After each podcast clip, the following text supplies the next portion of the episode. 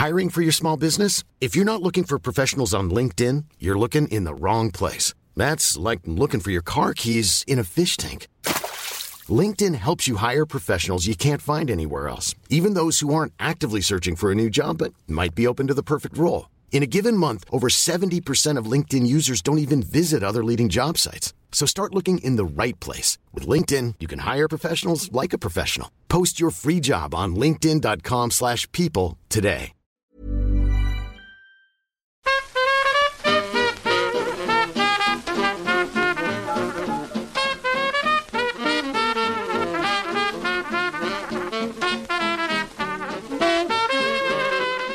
Muy buenas, amigas y amigos. Bienvenidas, bienvenidos una semana más al podcast Reload, programa sobre videojuegos que hacemos desde anightgames.com. Eh, estrenamos mes, hoy es 1 de octubre, y por lo tanto estamos emitiendo esto en directo en Twitch, twitch.tv barra anightgames. Eh, vengo otoñal, por si tenéis curiosidad, he visto esta camisa que no recordaba ya que tenía y me ha hecho gracia.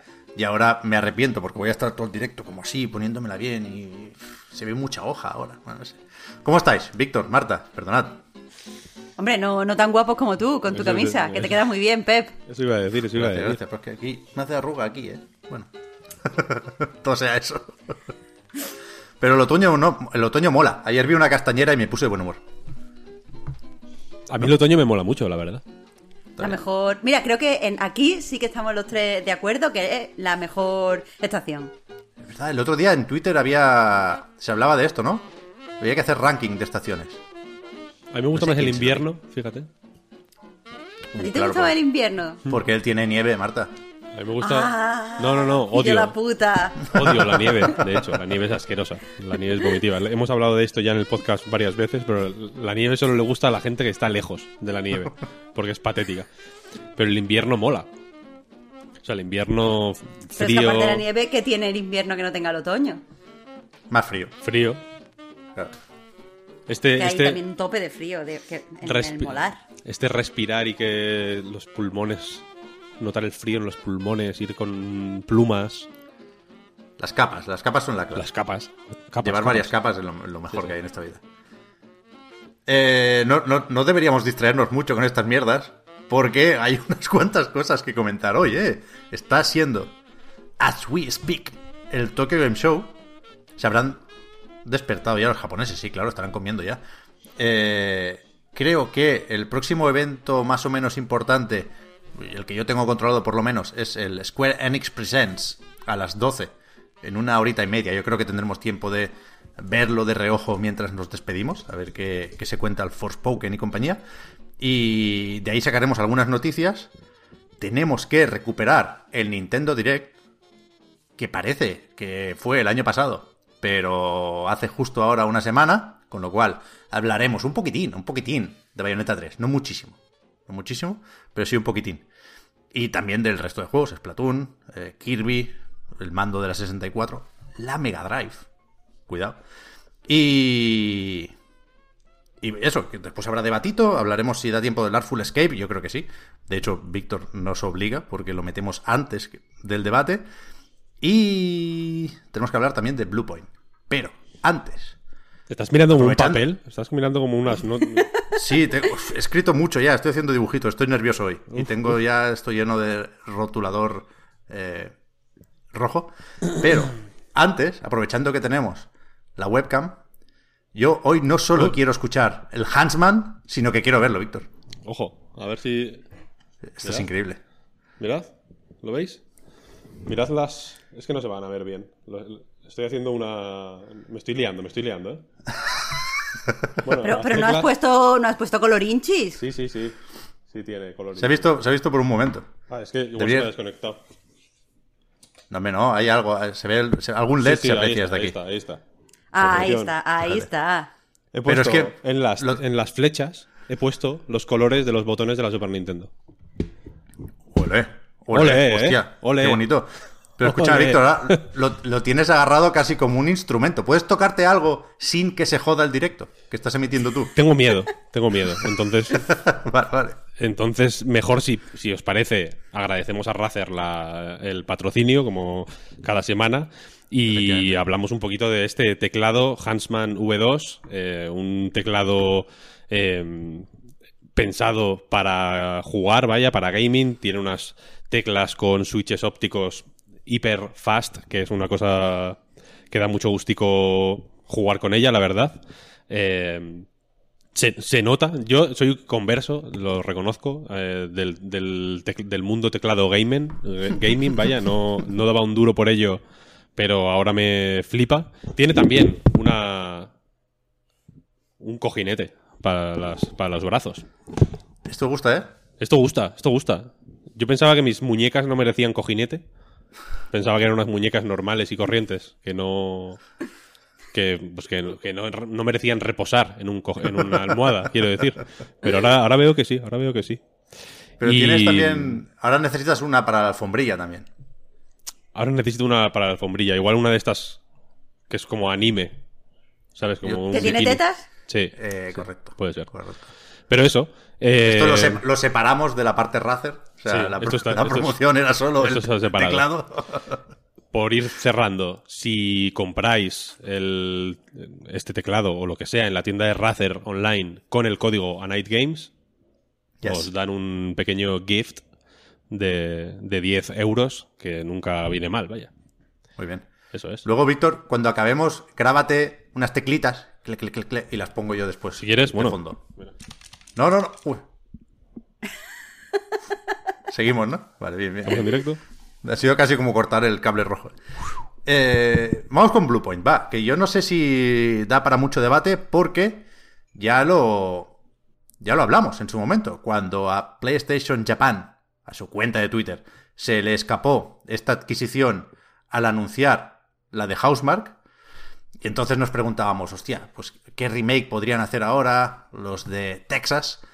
Pero, claro, podemos modificar un poco la opinión de entonces, porque al anunciar que efectivamente Sony o PlayStation ha comprado Bluepoint, la gente que venía de hacer primero varias remasterizaciones más o menos celebradas, algunas de ellas con PlayStation, ¿no? Como la de Uncharted, la Nathan Drake Collection, la del primer Gravity Rush cuando pasó de Vita a Play 4. De ahí pasaron al remake y ganaron bien merecida, mucha fama por ello, ¿no? Con el de Shadow of the Colossus en Play 4, con el de Demon Souls en Play 5.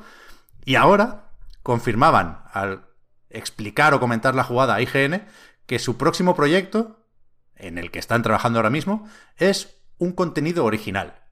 No llegan a decir nueva IP, con lo cual puede que sea una entrega nueva de una franquicia conocida, pero desde luego no es un remake. Lo cual a mí me sorprende, porque yo creo que tener una buena relación con Bluepoint está bien, son un estudio muy competente como poco, pero creo que si, si... O sea, yo pensaba que Sony lo iba a comprar por los remakes, vaya. O sea, que no hay nada malo en ello, ¿eh? Entonces, yo en mi cabeza quería creer que esta jugada tenía sentido, sobre todo si estaba por ahí el rumoreado remake de Metal Gear Solid. Pero sin esto, sin un juego nuevo, o sea, con un juego nuevo, perdón, eh, me descoloca un poco. Aunque me sigue interesando, faltaría más. Hombre, pueden. Yo creo que pueden ir en paralelo dos proyectillos. ¿No? O sea, que pueden hacer ¿Sí? un remake y un. Pero son, Y son un poca nuevo, peña, no ¿eh? sé. Hemos estado hablando antes. Como para dividirse en dos equipos, me parece demasiado poca, poca peña. Mm, Son Ya. 70 personas, llegaron a ser 95, leía en el pico de trabajo del remake de Demon Souls, y seguro que les ayudó gente de fuera. Pero es verdad que por poder se puede ¿eh? tener dos proyectos a la vez, sobre todo estando Sony pendiente de esa nueva PlayStation VR para Play 5. Pero yo también lo veo justo, ¿eh? yo creo que van a estar entretenidos sobre todo con este juego nuevo. Sí, puede, puede ser, no sé. Eh, a, mí, a mí me sorprendió bastante. Aunque entiendo que también para Bluepoint puede ser un. Es- es- era una buena oportunidad de. eh, pues. Yo qué sé. ma- marcar territorio. No sé si, se- si Sí, me explico, ¿no? En plan, sí. vale, eh, guay la adquisición, mm, sin problema, pero con la condición de de hacer esto, y, igual intercalando, ¿no? Eh, pues vale, hacemos. O sea, por eso no me resultaría raro que hubiera dos cosas al mismo tiempo. Yo que sé, hacemos tal y con apoyo de otros. de algún otro estudio de Sony o lo que sea. También queremos trabajar en algo nuestro, yo que sé. También es una buena forma de tener a todo el, al equipo al completo ocupado ¿no? Porque un, un remake, entiendo. O sea, y también entiendo que Bluepoint está. La gente que curra en Bluepoint está preparada para un tipo de trabajo concreto que un juego. que.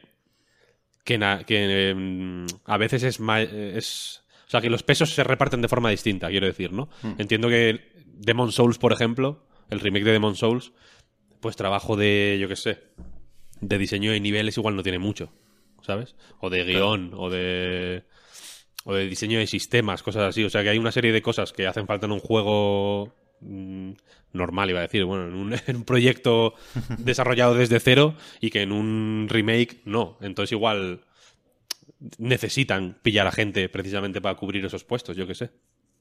Y que tampoco sabemos cuál era el estado de los proyectos, o sea, cómo veía el futuro Bluepoint antes de la adquisición. Que decía, a lo mejor estaban ya planteándose, oye, ya tenemos financiación para mantenernos unos años, vamos a hacer la prueba, a ver si podemos sacar nosotros, ahora que la gente nos reconoce, nuestro propio proyecto. Y a Sony no, o sea, o a Sony le interesara el proyecto en el que estaban pensando trabajar, por lo que sea, o a, a Sony no le interesaba perder el contacto con ellos y, te- y poderlo seguir para sacar a posteriori otro remake. Es que quiero decir, como no sabemos nada de las negociaciones ni Sí, qué sí. interés tenía Bluepoint, mm, es sorpresa relativa.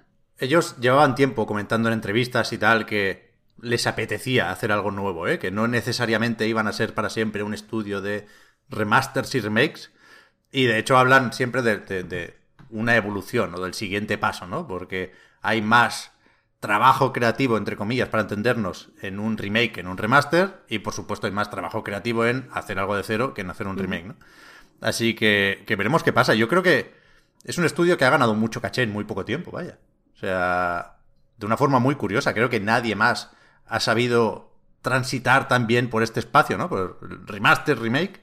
Y, y yo creo que había ganas por parte de la comunidad de PlayStation de esta adquisición, que, que, que no sé cómo poner en contexto o en perspectiva, ¿no? Porque iba a decir, parece una adquisición más importante que la de Fire Sprite, ¿no? El estudio británico que fue la última y que de hecho esta semana la propia Fire Sprite compró Fabric Games, que eran amigos y vecinos suyos, y, y claro, no sabemos muy bien qué van a hacer. Venían de eh, hacer cositas de realidad virtual, venían antes de ser básicamente el Liverpool Studio de Sony, pero claro, es un, es un estudio, el Fire Sprite, que es el triple de grande que, que Bluepoint, ¿no? Si medimos la importancia así, cuidado, pero es verdad que, que, que tiene nombre Bluepoint y yo creo que se lo han ganado. Yo, joder, estos días, ayer se publicó un vídeo con Herman Hulst anunciando todo esto y aparecía por ahí el remake de Shadow of the Colossus y es verdad que Demon Souls se ve muy bien y nos alegramos estrenando PlayStation 5 con ese,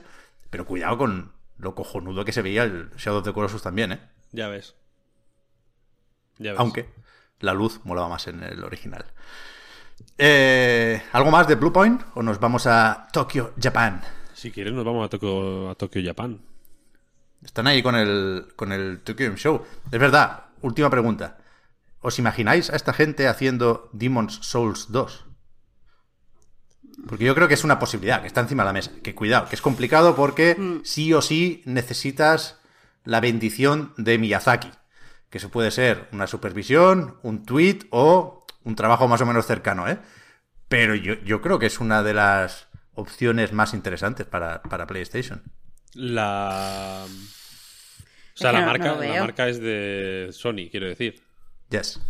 O sea, que la bendición la necesitan por respeto y por honor samurái, no por otro motivo. Entiendo, ¿no? Pero es que sin eso matas al estudio. Hombre, matas al estudio y, Y al proyecto, y vaya. matas a Sony, quiero decir. Jimbo ahí ya sería en plantas pasado. hasta, hasta aquí, ¿sabes? Yo no les veo haciendo eso, la verdad. Es, es demasiada responsabilidad. Sí, sí, sí. No. Na, na, na, na, na, na. Yo el mail a Miyazaki se lo mandaba. El no ya, el no ya lo tiene. ¿no? Entiendo que, que interesa más un Blood, Bloodborne 2, ¿eh? Pero Supongo que están ocupados en From Software, joder, que son unos maquinotes, pero el Elden Ring tiene que cansar y seguro que, que tienen muchos pretendientes. Yo creo que, el- Eh, yo- o sea, fíjate, yo, yo creo que el año que viene va a salir Elden Ring y otro juego de From Software. Que dice loco. Que sí, que sí, esta gente son unos máquinas. Pero de realidad virtual, como el de Racines No, no, o no, no, algo. no, no. Sekiro 2. O, o una cosa nueva. Como cuando el Bloodborne, quiero decir, que hicieron, el- o sea, el- entre el Dark Souls y el Dark Souls 3, sacaron la de Dios de cosas, ¿sabes? Sí, sí. A ver. Eh, eso, el Tokyo Game Show. No sé si me he perdido algo esta madrugada, porque la diferencia horaria nos lo pone complicado y porque la agenda del propio evento mezcla un poco de todo, ¿no? Eventos que nos interesan y otros que claramente y sintiéndolo mucho nos interesan menos. Pero ayer como poco estuvo Phil Spencer por ahí. Eh, hubo una conferencia de Xbox que ya se había rebajado, ¿no? El año pasado eh, fue cuando se llegó a rumorear que compraban Sega y al final me- metieron ciudades japonesas en el Flight Simulator, que también está muy bien.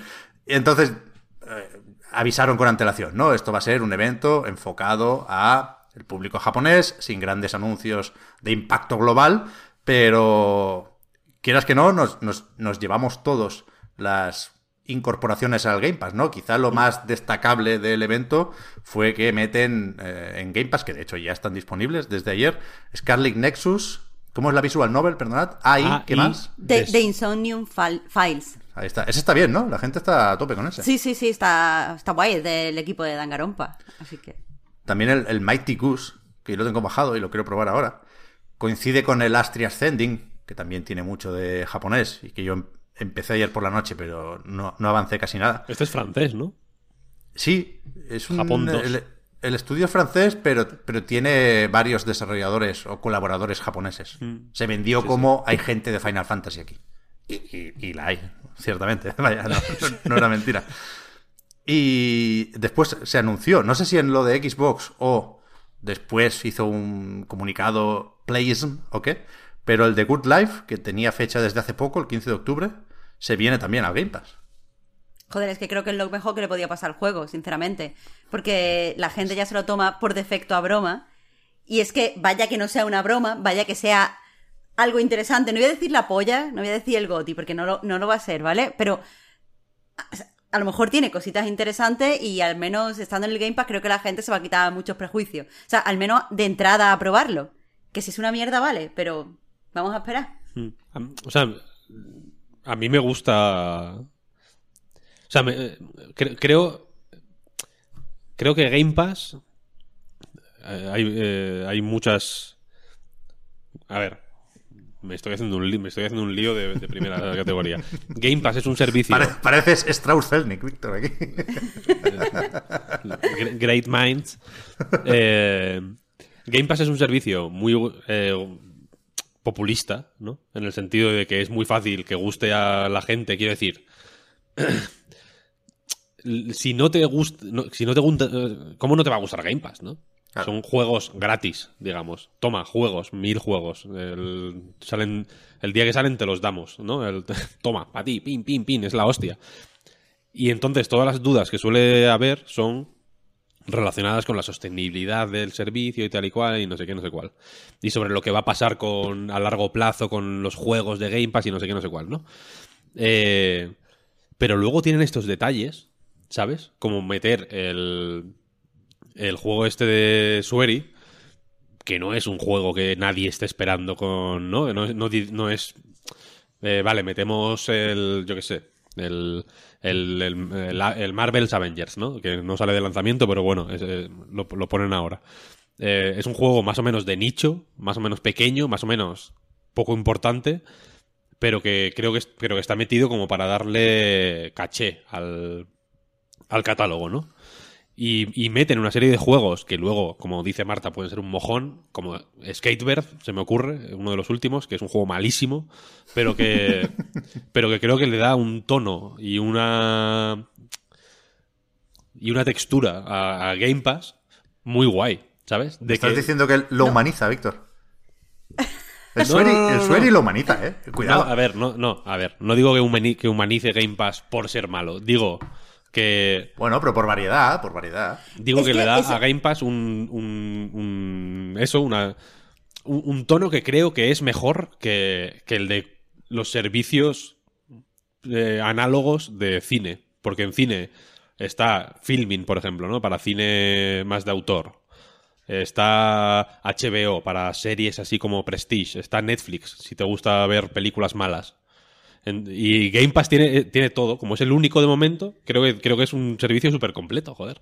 Súper Pero, completo. pero que te entiendo perfectamente, es verdad que, que creo que en mi cabeza la palabra que más ajusta a lo que estás escribiendo, describiendo es textura. Tiene un montón de textura, me, me pasa, ahora después lo comento si eso, con The Artful Escape, que es un juego que a priori creo que nadie mm, probaría, que creo que, que no es para todo el mundo, que creo que tiene ciertas cosas experimentales, pero por el hecho de estar en Game Pass lo ha jugado mazo gente.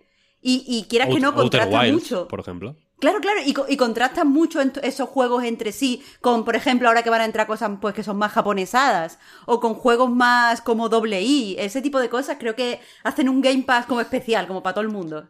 Bueno, en un, en Sí, un sí. escenario ideal, y el mismísimo Phil Spencer ha hablado alguna vez en estos términos, el Game Pass debería fomentar el riesgo, en tanto que se vale fallar en el Game Pass, tanto como desarrollador como como usuario. Quiero decir, puedes probar algo que no te gusta y no has perdido nada, pero te anima a que lo pruebes, ¿no? Y desde el punto de vista de eso, de quien mete juegos ahí, que los tiene que aceptar Microsoft, faltaría más, ¿eh? Pero también está, bueno, cierta tranquilidad. Yo imagino que el Sueri ha dormido bien esta noche. O cuando firmara el acuerdo con Game Pass. Y eso está bien porque Sueri debería dormir bien siempre. Ese hombre no ha hecho nada malo, verdad es conectando que con lo que hablábamos antes de empezar. se merece, ¿eh? Se merece, joder, poder dormir ocho horas sin, sin despertarse, ¿no? Estamos viendo aquí, ya me he distraído, ¿ves? El Forza Horizon 5 con subtítulos en japonés. Qué maravilla. Uy, pero quita la marca de agua de IGN, Víctor. Eh, es que no, no puedo quitarla. Ya la vi antes. Nos cruje. Gracias, muchas. Hay que poner abajo vídeo, luego en, el, en postproducción pon vídeo cortesía de IGN. Eh, no sé si merece la pena hablar de lo de los 30 millones, aunque sea por aclarar la broma que he hecho antes con Strauss Zelnick. ¿eh? Estuvo, de nuevo, Phil Spencer con el CEO de Take Two el otro día en una charla, en una entrevista eh, para un evento que se llama The Grill y organiza The Rap, o al revés, no, creo que el evento es The Grill y pues eso, lo monta The Rap, que no sé muy bien qué es, pero, pero ahí están, ¿no? Y, y eso, Strauss Zelnick, presidente, CEO de Take Two y amigo de este programa, por supuesto, Y, escritor. también. Tiene un libro, tiene un libro en el que él sale semidesnudo en una foto. Es muy, muy, está muy mazado además. Sí, sí. Es que la tengo muy fresca la imagen porque es la primera que sale cuando lo buscas en Google. Pocos, pocos CEOs pueden presumir de esto. Y, y, joder, es, es una cosa que, me acompaña. Eh, por eso, dijo Strauss Zelnick, oye, Phil, que no has hablado de tu servicio, que es la hostia, que tiene ahora, ¿cuánto era? ¿30 millones de usuarios? Y el Phil se ríe, encaja bien el desliz y dice, bueno, lo último que hemos anunciado son 18 millones, que eso fue en enero.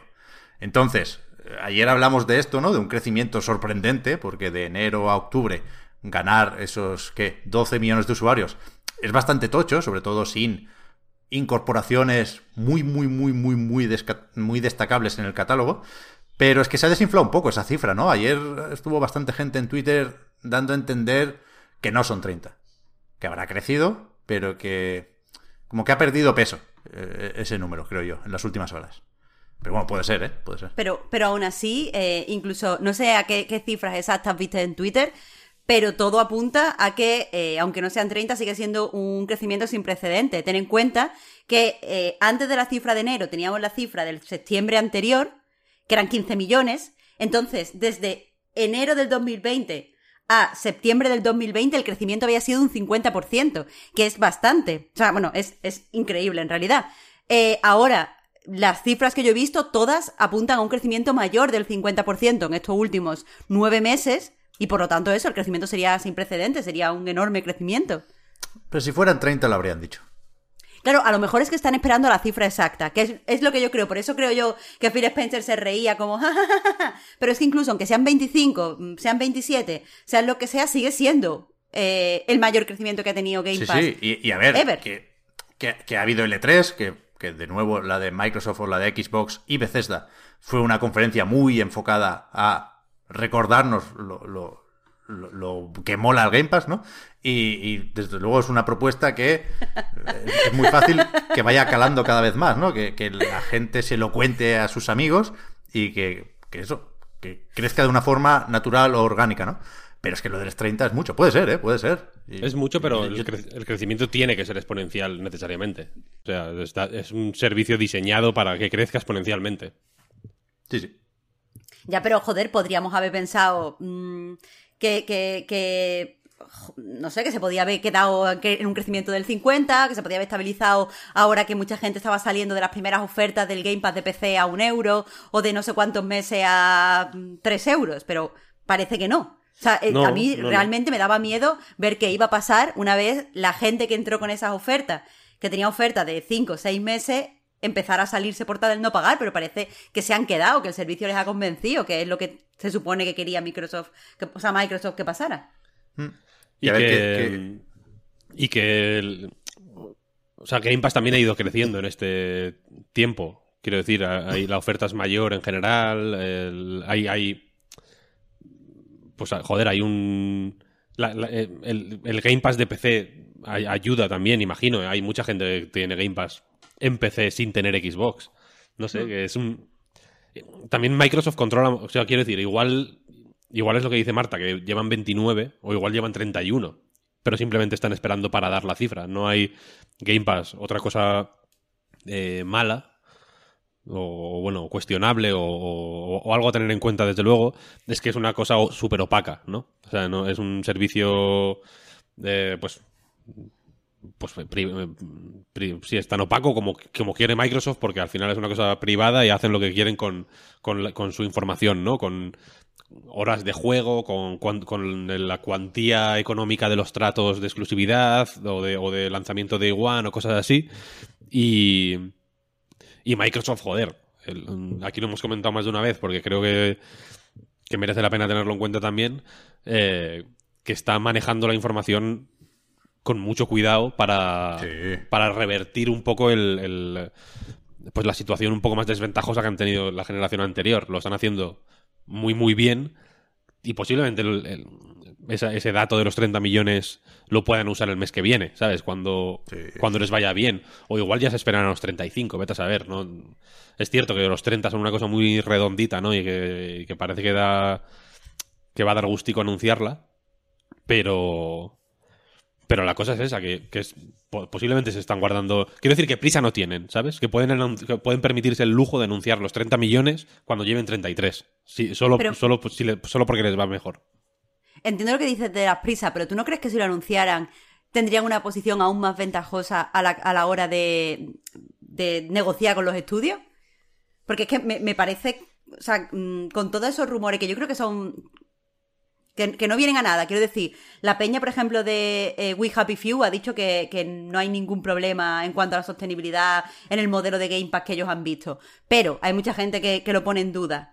Eh, eso, junto con el este que sea opaco, ¿no debería perjudicarles más a la hora de conseguir Bueno, peña los, que se sumara? a los estudios, si les interesa, se lo dicen, vaya. Con NDA, Sí, en las sí, sí. negociaciones hay información que, que- que no es pública, por supuesto.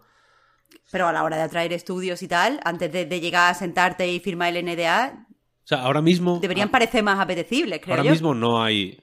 Ahora mismo no necesitan atraer a nadie. O sea, quiero decir, todos los estudios quieren ir a Game Pass ya.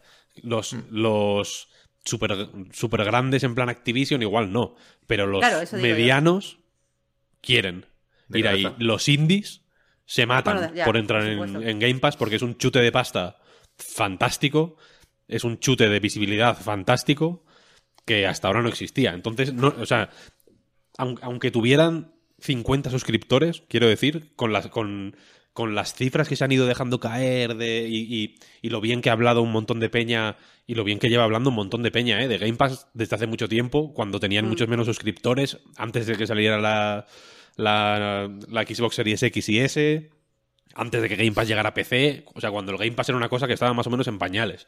Ya todo el mundo lo ponía por las nubes, me recuerdo los, los del Descenders, Nomos Robots, creo que se llaman, que fu- fueron de las primeras de los primeros estudios indie que recuerdo que hablaron fantástico de Game Pass. Y joder, ahora todo, el- todo el mundo quiere estar en Game Pass. Y a, y, y a los que. O sea, y a Microsoft yo creo que no les. Tampoco no les interesa hacer muchos esfuerzos para atraer a Activision o a. o a quien fuere, o a Ubisoft. no porque, no ya tienen, vaya. porque ya tienen a Electronic Arts, para empezar, que de puta madre. Y Take Two, pues bueno, ahí están ya. ¿No? Haciendo. haciéndose amiguitos. Así que al final quiero decir que, que es que ya están, ya están ahí. Ya- Sí, sí. eh, La, la cifra va a ir para arriba, para arriba, para arriba, y ahora ya, pues se pueden, yo creo que se, se pueden permitir el lujo de anunciar cifras cuando quieren y si quieren, ¿sabes? Y si, y si no, pues no. Pueden incluso eh, maquillarlas si les sale de los cojones. Entiendo que no, que no, que no mucho, pero sí que, No deberían. sí que pueden permitirse el lujo de, yo qué sé, mm, de, de anunciarlo tarde, simplemente. Es que, es que, es porque, porque es que es, joder, es un servicio sorprendentemente asentado ya, yo creo. Eso iba a decir. A ver qué pasa con, con la nube, que ayer se anunció también que el streaming como parte de Game Pass Ultimate llega también a Japón y a otros países. Se, se apuntaba ayer a la posibilidad de que lo petara bastante en Brasil, ¿no? Donde hay mucho gamer, pero es difícil acceder al hardware, con lo cual eh, lo- lo- los móviles y la nube son una opción muy, muy interesante para Microsoft y para todo el mundo. Pero, pero es verdad, que, eso iba a decir, Víctor, que, que, Game Pass es algo que, que no es nuevo, ¿eh? que siempre hablamos mucho, siempre nos encallamos cuando sale el Game Pass y- y parece que nos sorprenda todavía la propuesta cuando es más que evidente que está aquí para quedarse y que es una plataforma muy madura ya. El juego en la nube, ¿habéis visto? Hay algunos juegos que cuando te metes en el desde el móvil te pone como un dedito y es como que puedes jugar con controles de táctiles, ¿no? Adaptados ahí, sí. Eh, las interfaces son personalizadas. ¿Lo habéis visto?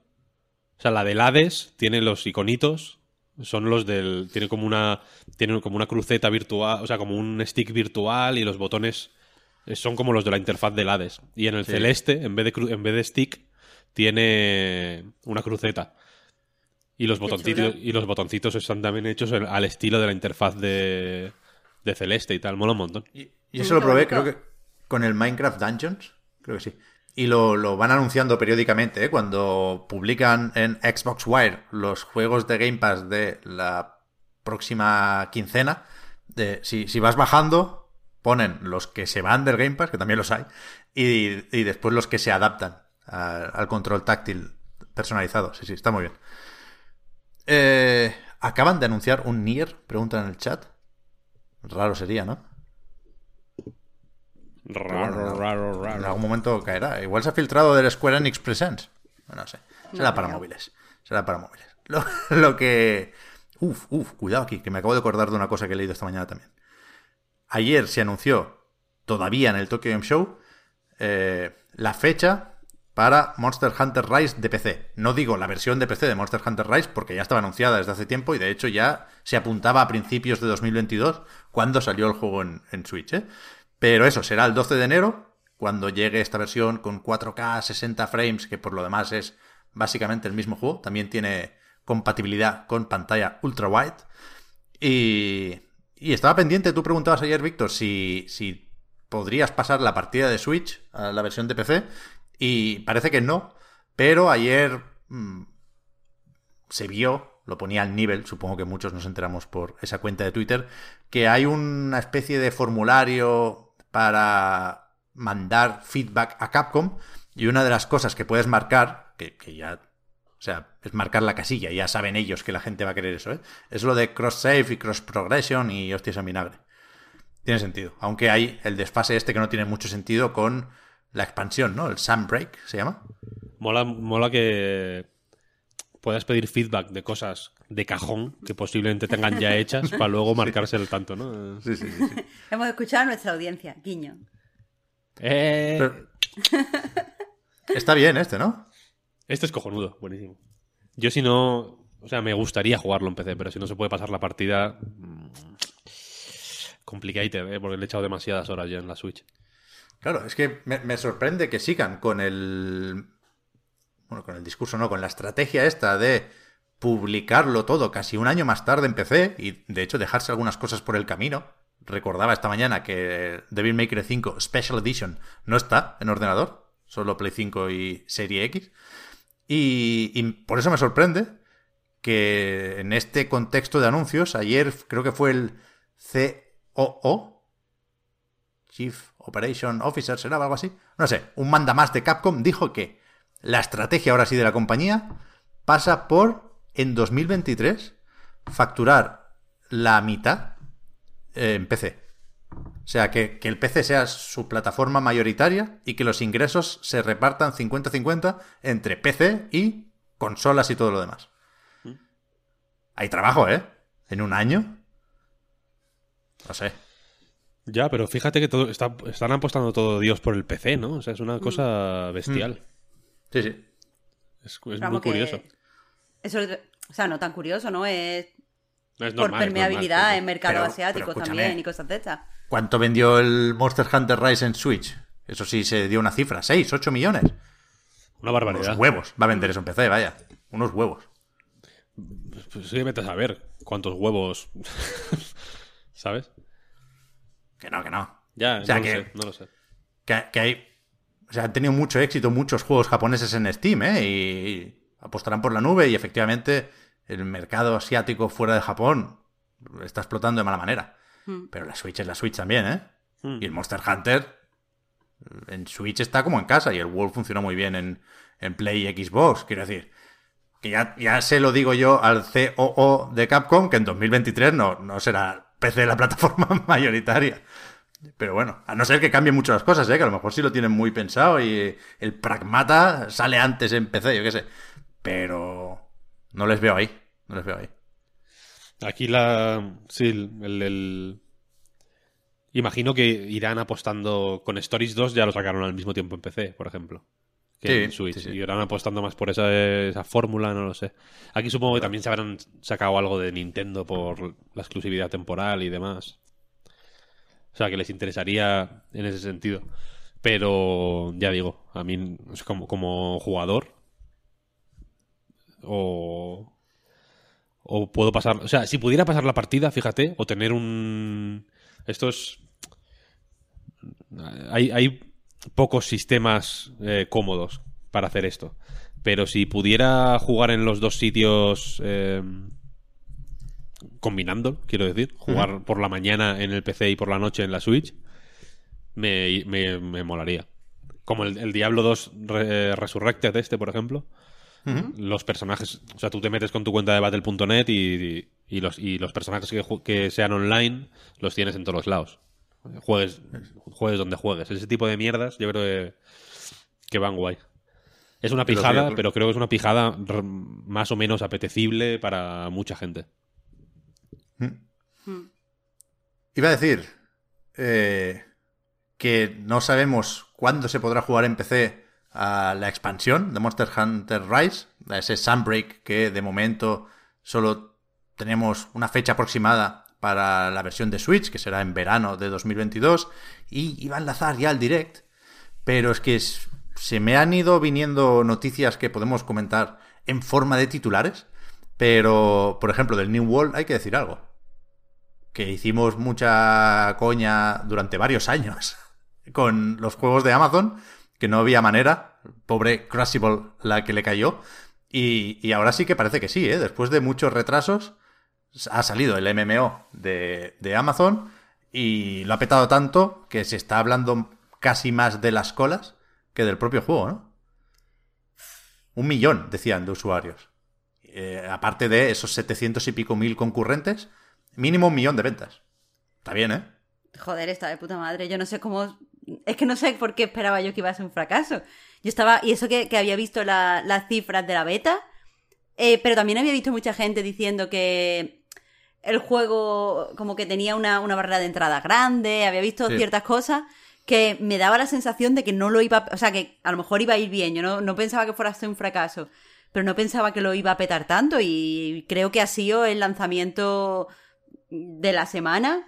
Ya te digo, sí, sí, es que lo estaba comentando antes de empezar a grabar, que ha, ha habido gente que ha hecho directos esperando en las colas para entrar a jugar al New World. Así que, que no sé, antes, tuvieron que activar servidores de emergencia en todos los territorios, no sé si, si lo visteis, y aún así había colas, así que, que nada, que a tope. A mí sigue sin llamarme nada, la verdad. No, no, Aquí la cosa me- es- Me parece horrible. Aquí la cosa es. eh, dejará, o sea, seguirá eh, teniendo éxito cuando ya no haya colas, quiero decir, cuando la cuando el meme de. Porque entiendo que. ¿No? De estar ahí diciendo en el chat. Ja, ja, ja, F por Alex el Capo que está haciendo cola. Tira mucho al final en- en este- y en este tipo de juegos, eh, pu- pues más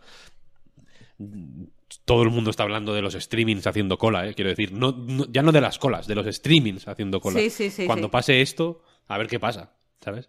Que los Ya. MMOs tienen que durar mm, O sea, yo he 10 estado años viendo, mínimo.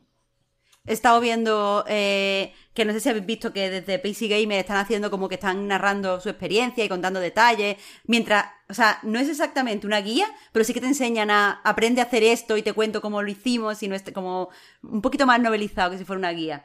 Y no están totalmente convencidos. O sea, no sé si es que a lo mejor es el jue- un juego que nos está generando, bueno, en general a la comunidad, FOMO porque todo el mundo quiere jugar y se va a desinflar o qué. Es que esa, esa es la historia. A mí es lo que más me interesa ahora mismo de New World y de Amazon Games. ¿Cuánto tiene esto de fabricado? Y lo digo porque me da la sensación, visto con cierta distancia, de que mucho menos de lo que podría. Es decir, esto es Amazon, que aparte de ser eh, la mega empresa que todos sabemos que es, es también la dueña de Twitch. Quiero decir, puede destacar el juego de mil maneras y yo creo que, que- que no está apretando las tuercas todo lo que podría. Evidentemente hay eh, directos patrocinados y hay promoción del juego, como no podía ser de otra forma, ¿eh? Pero yo creo que no están avasallando y yo pensé que lo harían. No sé si se esperan a que necesite ese empujón el juego, pero, pero yo me quedo con eso, que creo que tiene menos de orquestado o de fabricado o de impuesto y por lo tanto de falso o de artificial, el éxito de New World. Y eso hecho, sí me que no ha me lo esperaba. Al, ¿cómo se llama el juego este que se puso también un survival de vikingos que se puso de moda también hace unos Valheim. meses? Valheim, joder, menos mal, es que las cosas de vikingos se me olvidan. Eh, pero quitando la diferencia entre un estudio pequeño, un estudio grande, un, o sea, mm, salvando ese tipo de cosas en relación al dinero, me ha recordado mucho a Valheim. Que es como, como un juego que no necesitó ningún tipo de impulso para llamar a la gente, como que eh, salió, entre comillas, de la nada. New World no ha salido de la nada, pero eso, no, no esperaba yo que fuera tal éxito. Me, me- me lo recuerda muchísimo y Valheim a lo tonto ahí sigue, ¿sabéis? Sí, sí. Ahí sí, sigue ahí, Valheim, se sigue Sí, jugando. sí, sí, sí. El otro día miré por, precisamente por el New World y estaba el séptimo juego más popular en Steam. Sí, sí. que sigue siendo tocho para el equipo. ¿Cuánto era el equipo? También 20 personas o 17 personas. Era ridículo. Bueno, ridículo. Muy pequeño. Ridículo. No, el éxito para la gente. Se entiende, se entiende. Eh, después, del eFootball habrá que decir algo también. Eh, no lo vamos.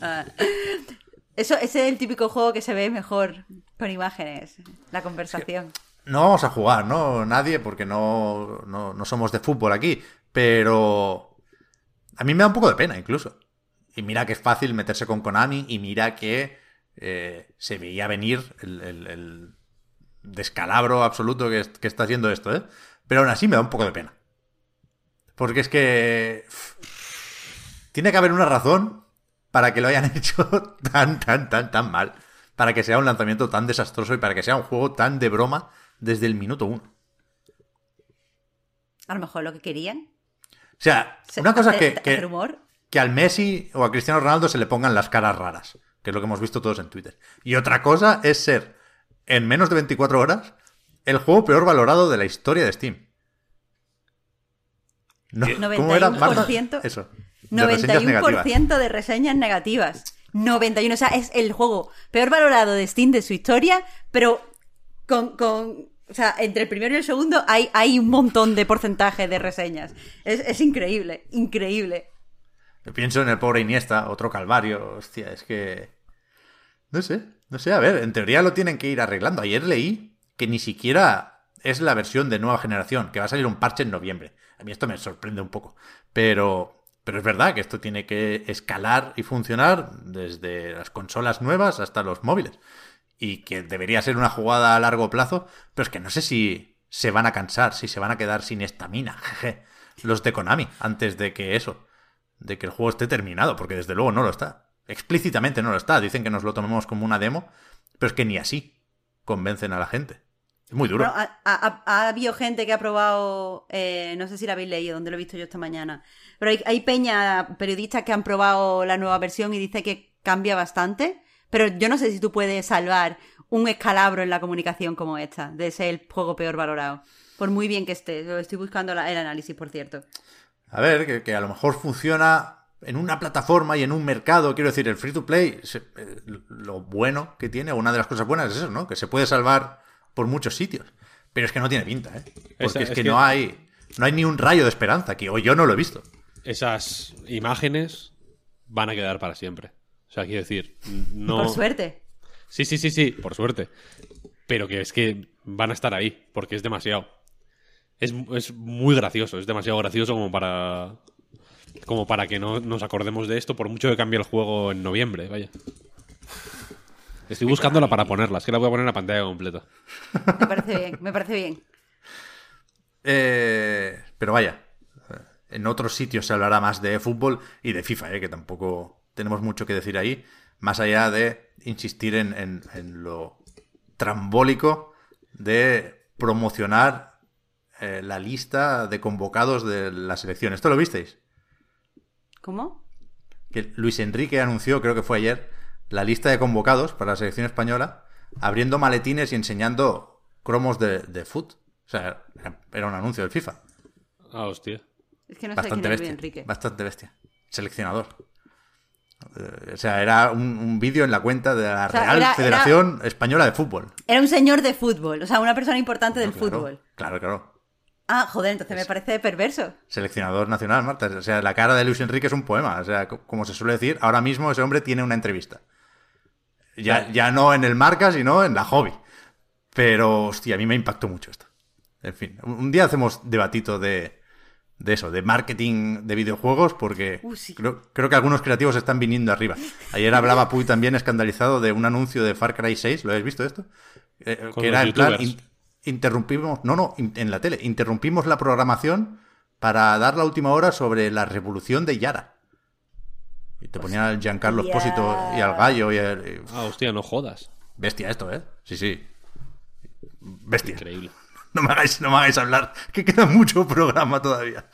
Eh, y eso, el último titular que quería comentar antes de pasar al direct y hablar, como todos estáis esperando, todos y todas. No mira a No, nadie, estáis toda- esperando. Bayonetta 3.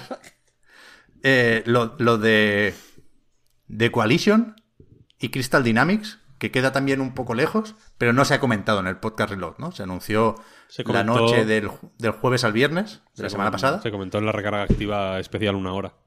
Eso es. Pero no tuvo mucho espacio ahí tampoco, pobrete.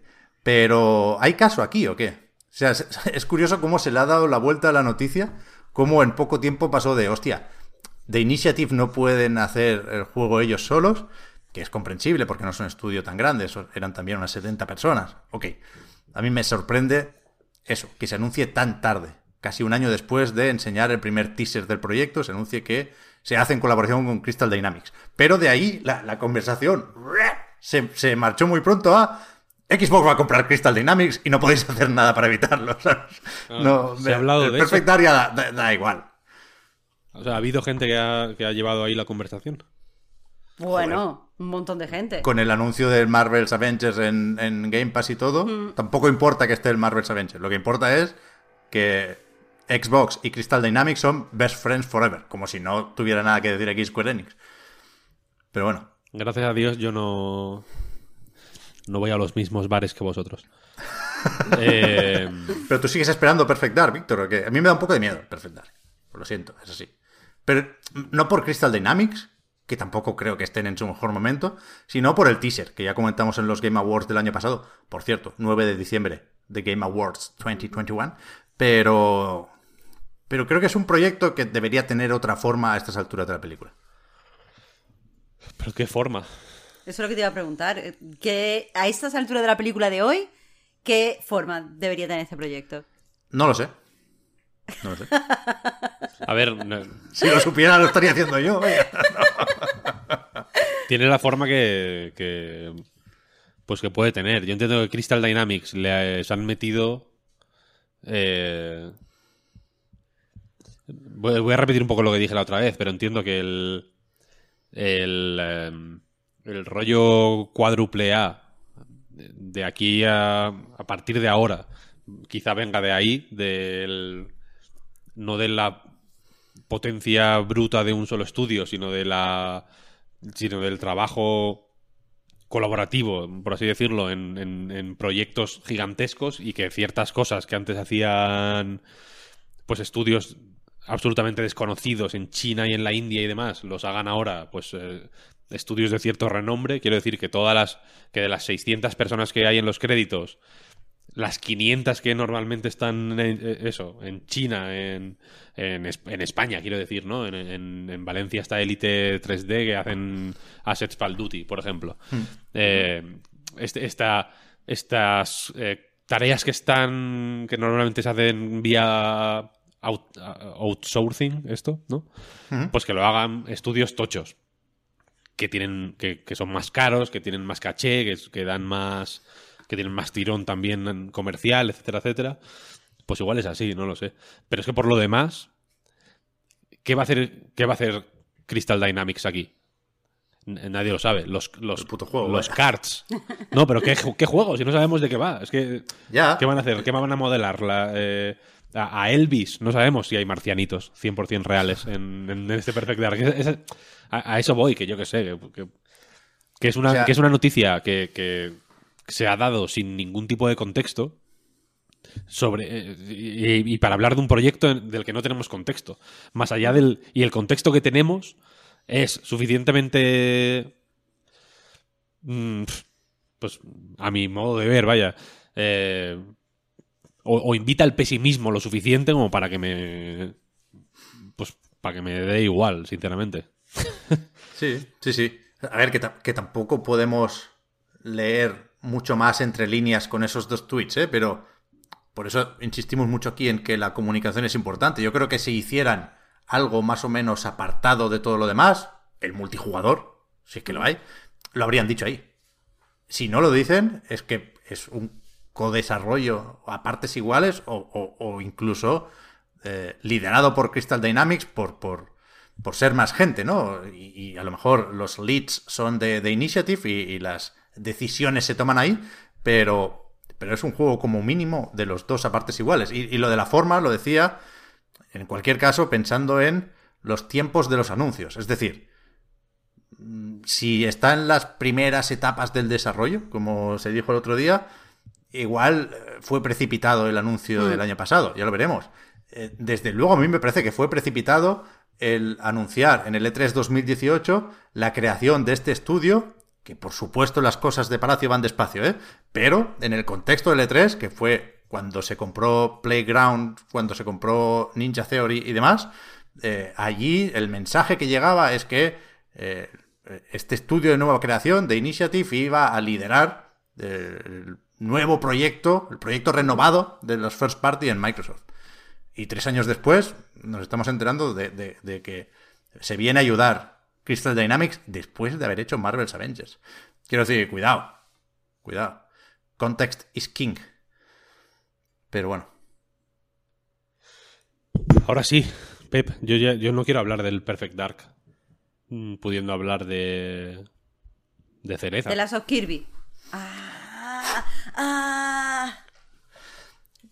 La semana pasada grabamos el podcast Reload el jueves, antes de que se emitiera el Nintendo Direct. Se presentó ahí Bayonetta 3, gracias en parte, sin duda, a la invocación y al ritual de Víctor al final del programa.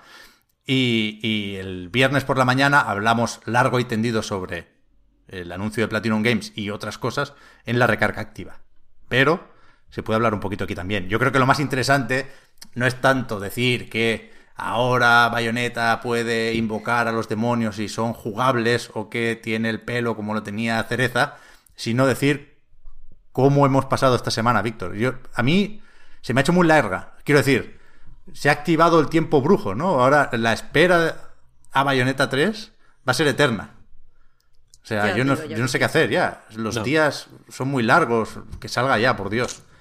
Lo demás me parece poca cosa. Yo lo que he hecho esta semana Estoy mal con eso, ¿eh? ha sido jugar a Bayonetta 2 y reírme de los haters.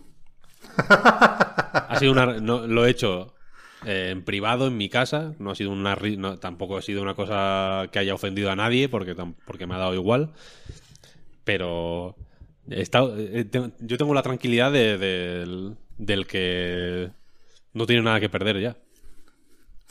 2022, ¿eh? Esto sale el año que viene. Sí, sí, sí, sí. A principios, además. Qué Ojalá. maravilla, qué maravilla. Dirigido por eh, Yusuke Miyata, creo que se llama. Supervisado por Kamiya en el papel de Executive Director. Va a ser el mejor juego de la historia, no hace falta darle muchas más vueltas. Y, y no sé, yo cuanto más lo veo, más me gusta, vaya, y más nervioso estoy.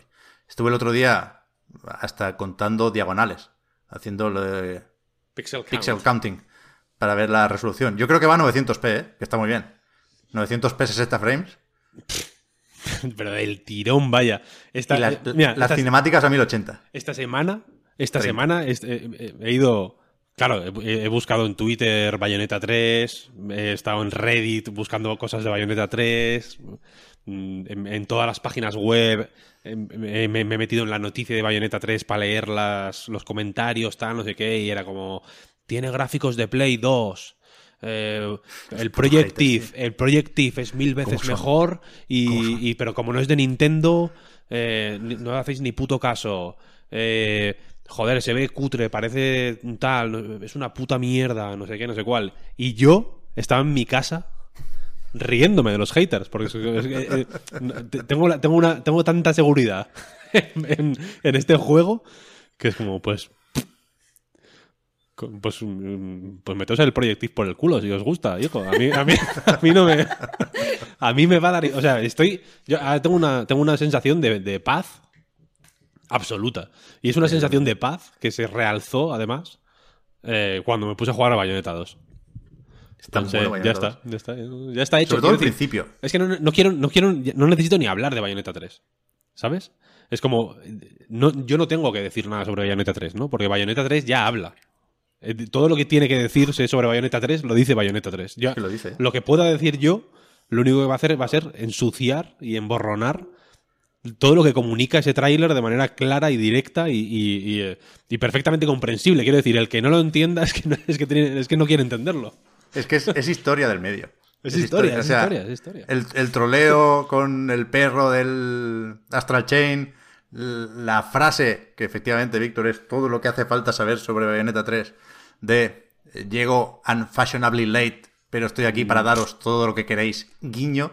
Es que es, es- es perfecto, 10 de 10 y ya está, otra cosa. Cuando salga eso en el juego, verso 7, ¿eh? Hay 6 antes de, en esa pantalla. Eh, eh, hazte, hazte la idea.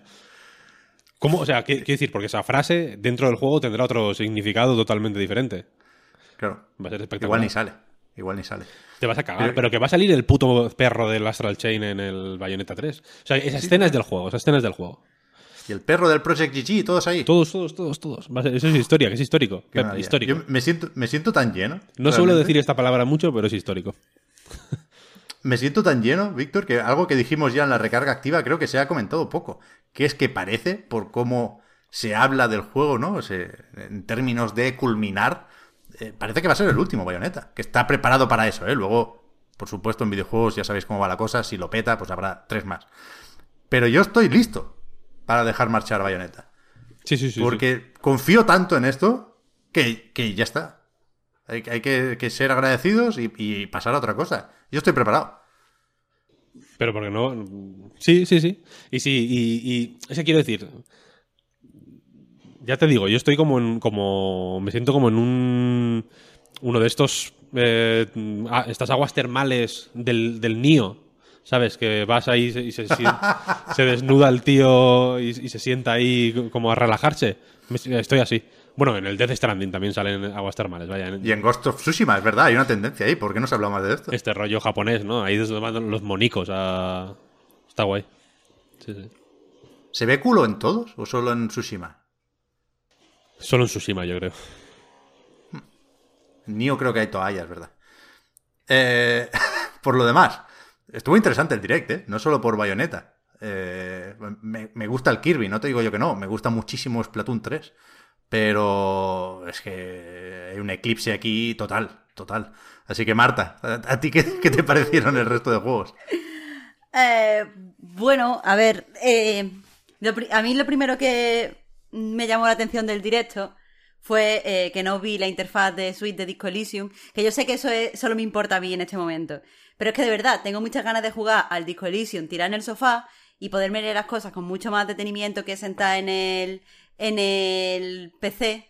Y la verdad, el hecho de que no viéramos la interfaz me preocupa porque va a salir ya, porque es relativamente inminente.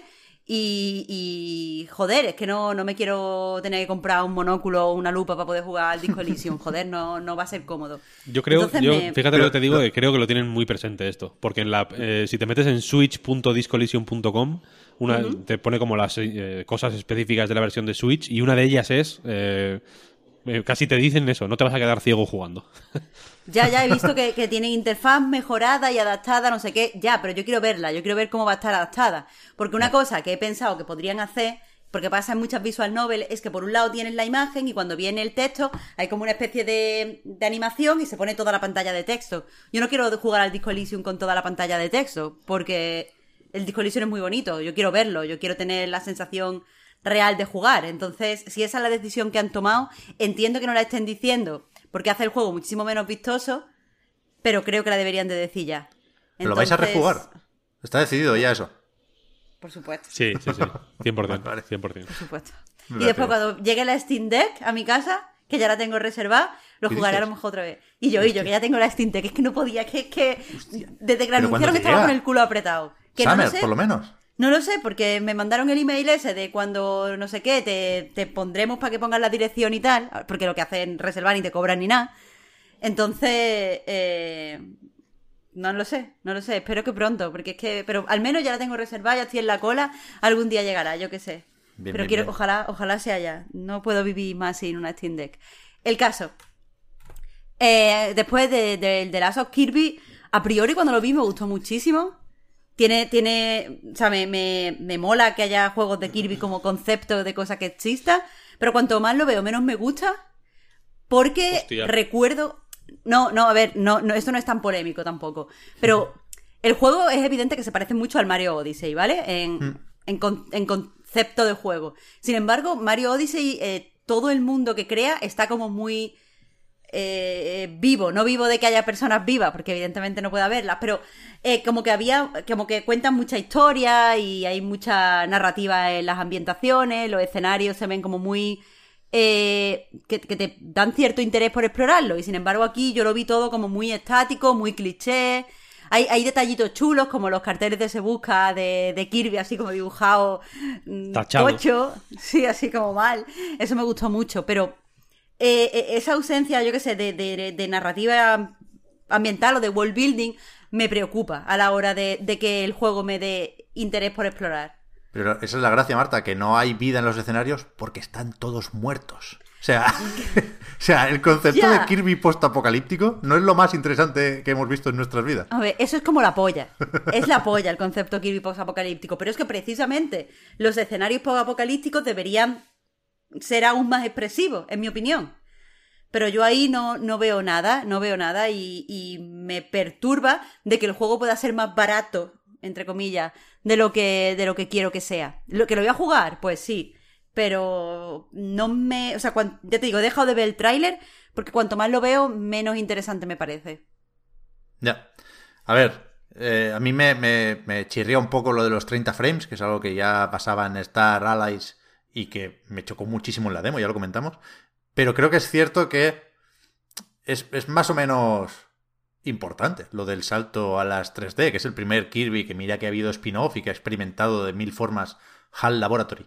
Pero creo que, que lo que se espera de un Kirby entre otras cosas, la dificultad bajita para que lo pueda jugar todo el mundo, hace necesariamente que sea distinto a, a un Mario Odyssey, ¿no? Que el tráiler se parece, pero después jugando yo creo que va a serlo bastante diferente, y no sé si mejor, porque eso es muy difícil, pero, pero yo tengo ganas de ver cómo se juega un Kirby 3D, y, y no, no creo que sea especialmente pequeño, aunque salga en primavera de 2022. No, no, si, si no lo digo por pequeño, lo digo porque eh, como que lo vivo que estaba el mundo de Mario Odyssey eh, te invitaba a volver una y otra vez simplemente para descubrir todos los detallitos de los, escena- de Ya, los ya, ya. escenarios. Pero ahora, mira, en el trailer, en la parte que estamos viendo, Mario, veo pocos detallitos aquí, veo poco.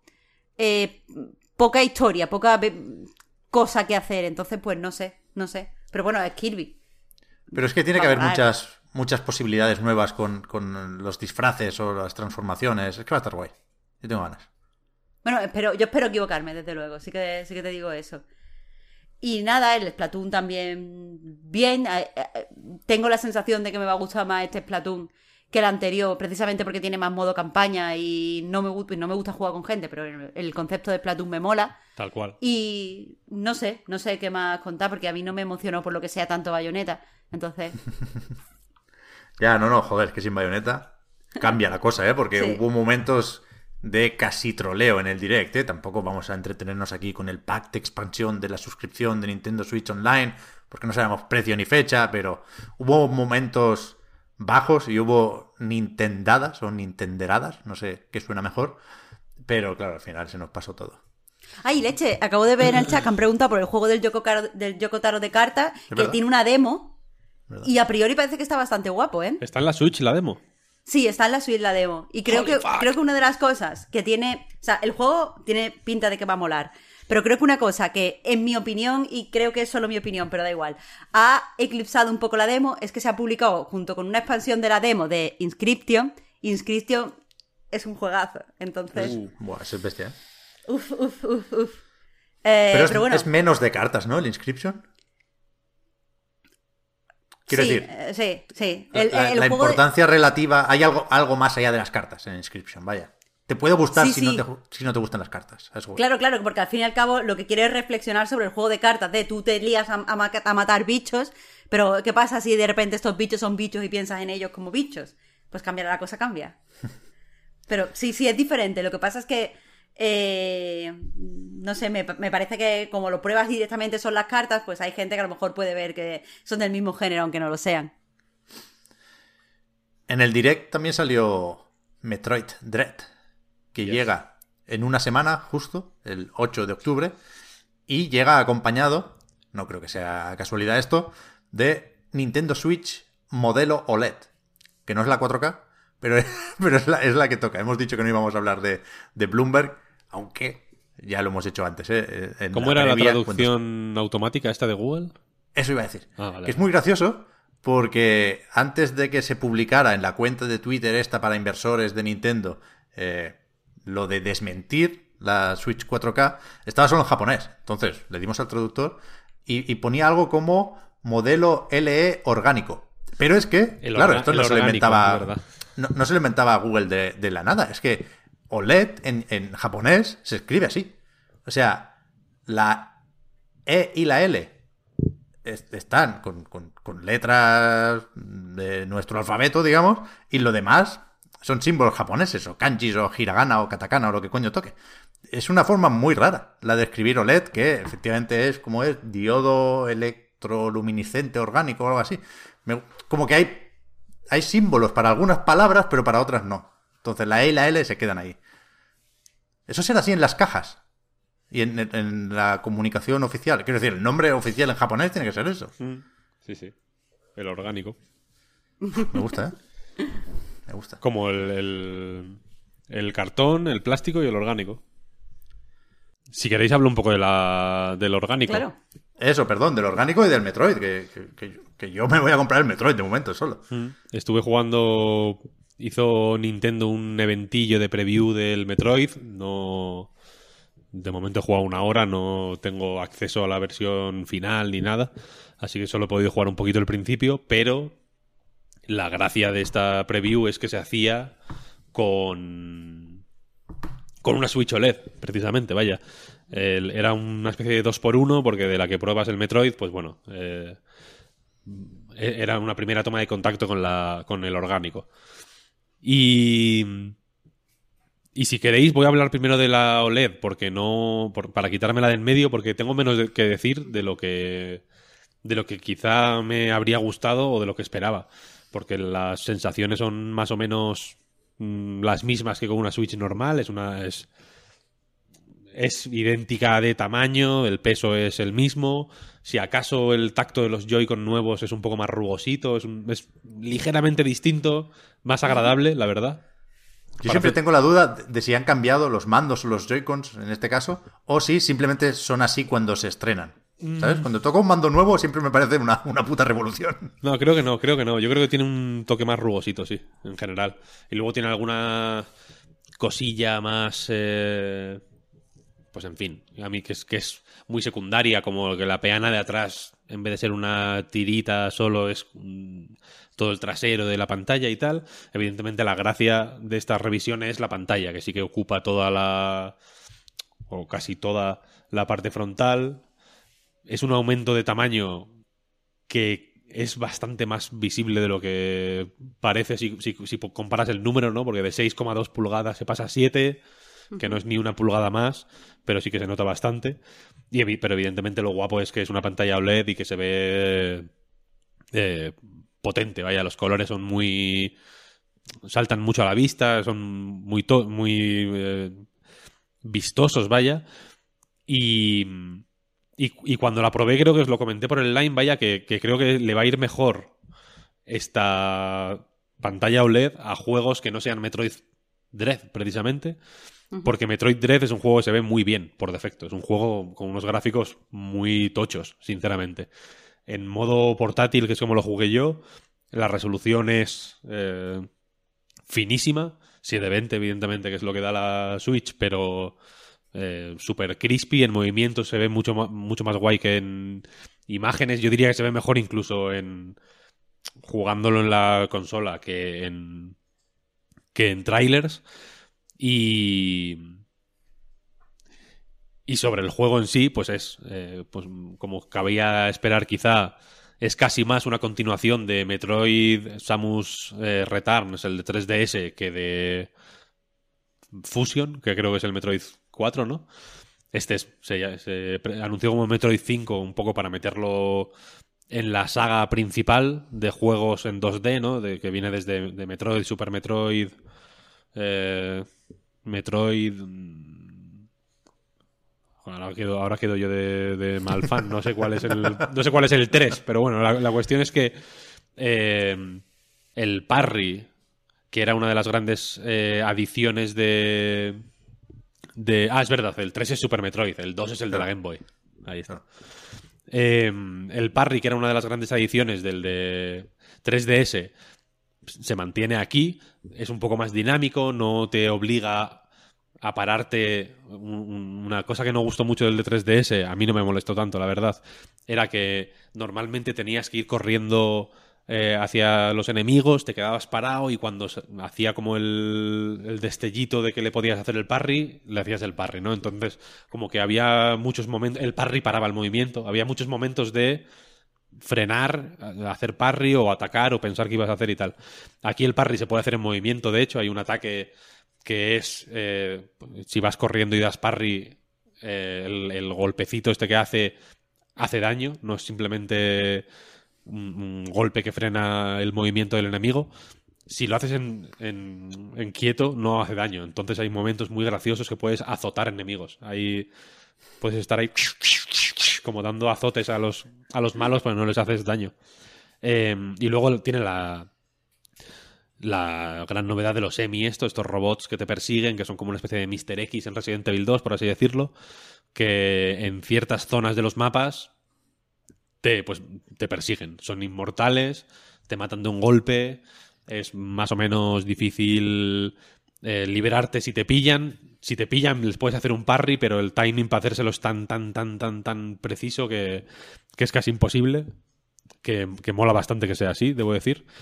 Y, y básicamente como que introducen una pues una nueva fase en la exploración del mapa, que ya no solo es eh, explorar, encontrar el ítem que te permita avanzar y luego ir avanzando con ese nuevo ítem hasta el jefe, sino que tienes que encontrar una bola de energía omega, creo que se llama, que te permite eliminar al Emi y a partir de matar al Emi pues ya se te abre un poco el acceso al, hasta el jefe, etcétera, etcétera, ¿no?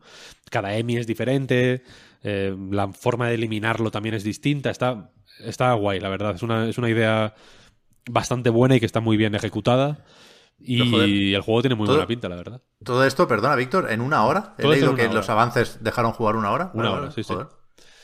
Eh, en una hora yo vi tres Emis de estos. ¿Qué dices? Hay seis, el primer, eh, hay siete, perdón. El primero es un tutorial, básicamente. Así que veis dos grandes, digamos.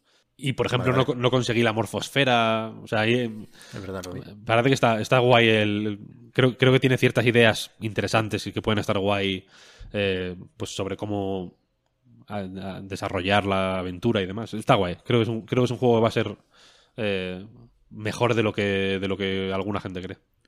Mm, Eso, eso pensaba yo leyendo los avances, ¿eh? que está todo el mundo muy a tope. Incluso después de un Samus Returns para 3DS que, que se celebró lo justo. Quiero decir que en general creo que el consenso es está bien, pero se puede hacer más con Metroid, ¿no? Y ahora parece que todo el mundo espera que se haga eso con, con Dread.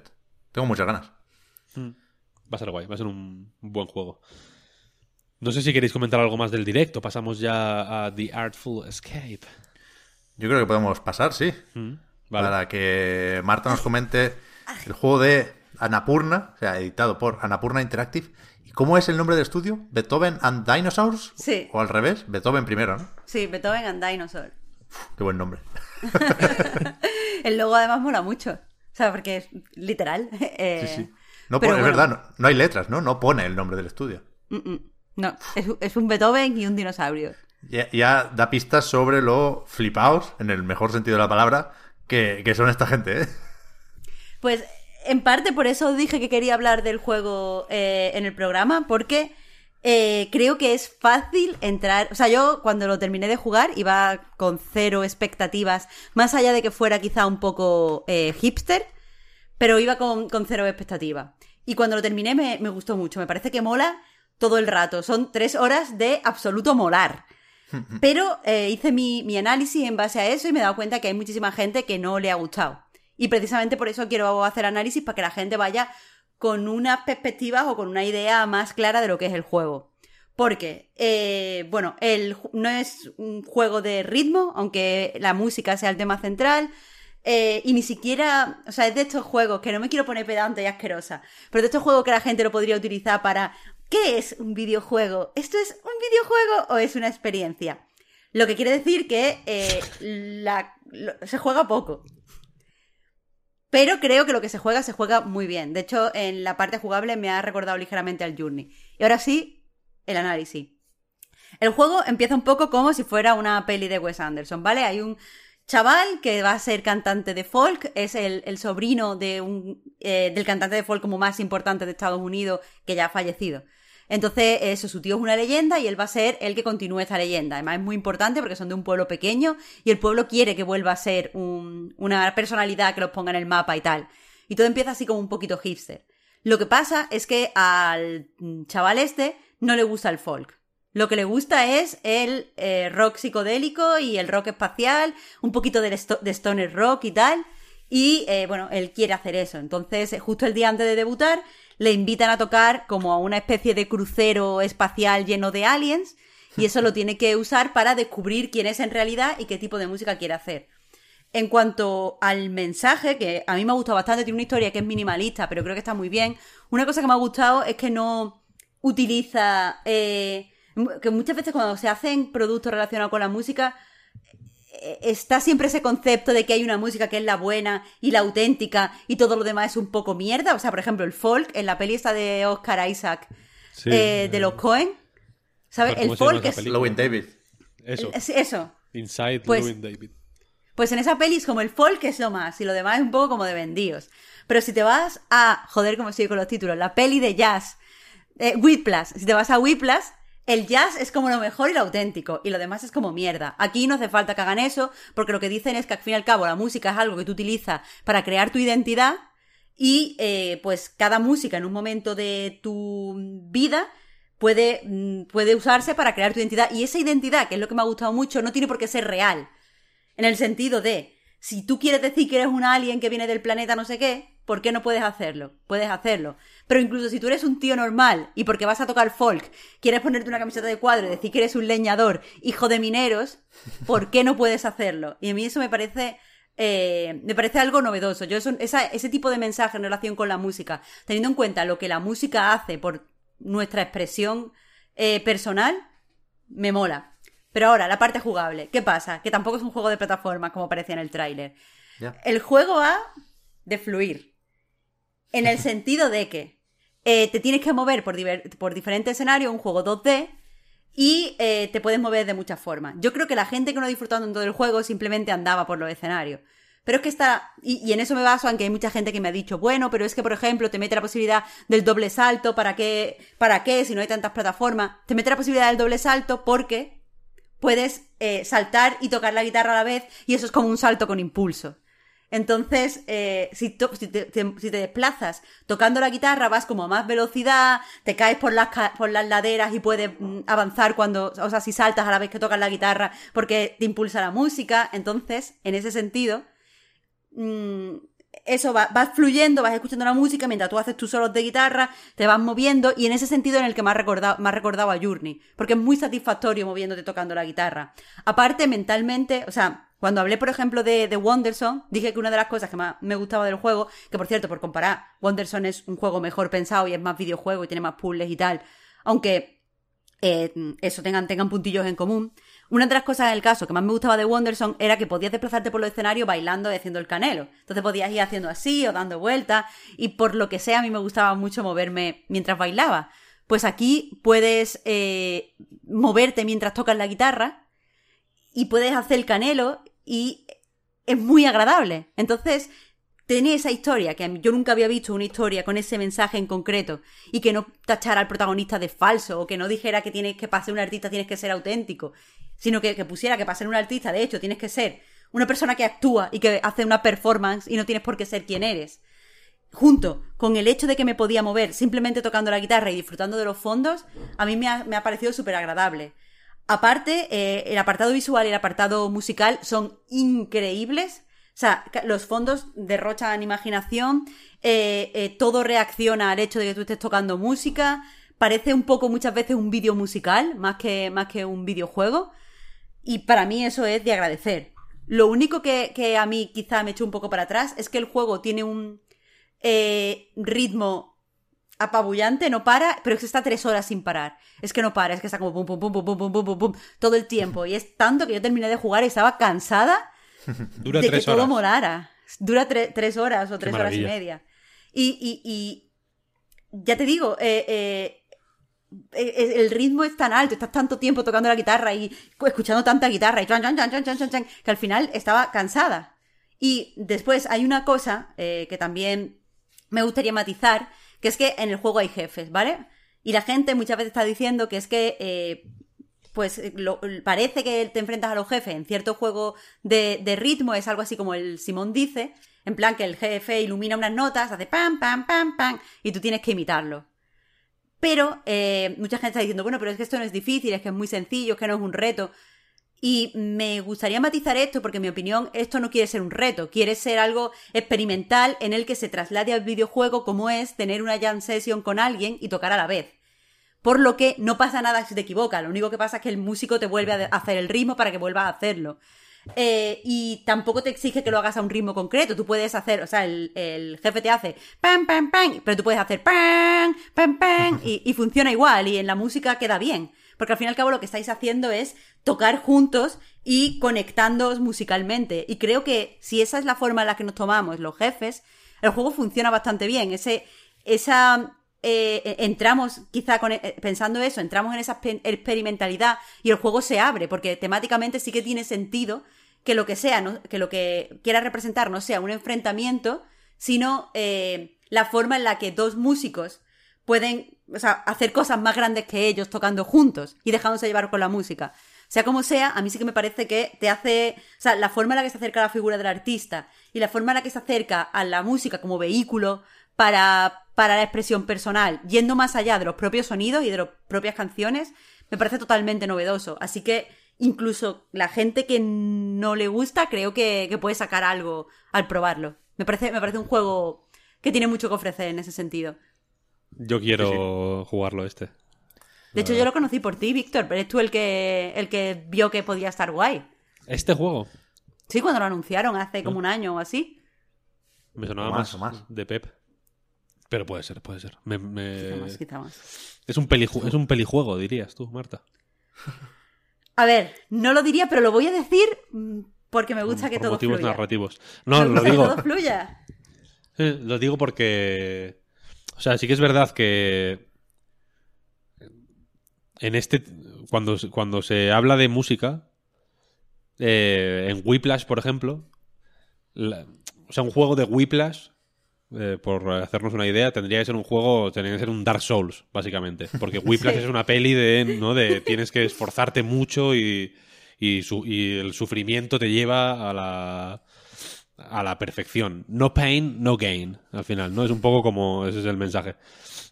Y, y, y- y cuando se mete música en un, en, un, en, en videojuegos o en casi cualquier cosa, eh, lo veo un poco kumbaya, en el sentido de mm, lo importante de la música es ser... eh, eh, expresarte ¿no? y- cosas así.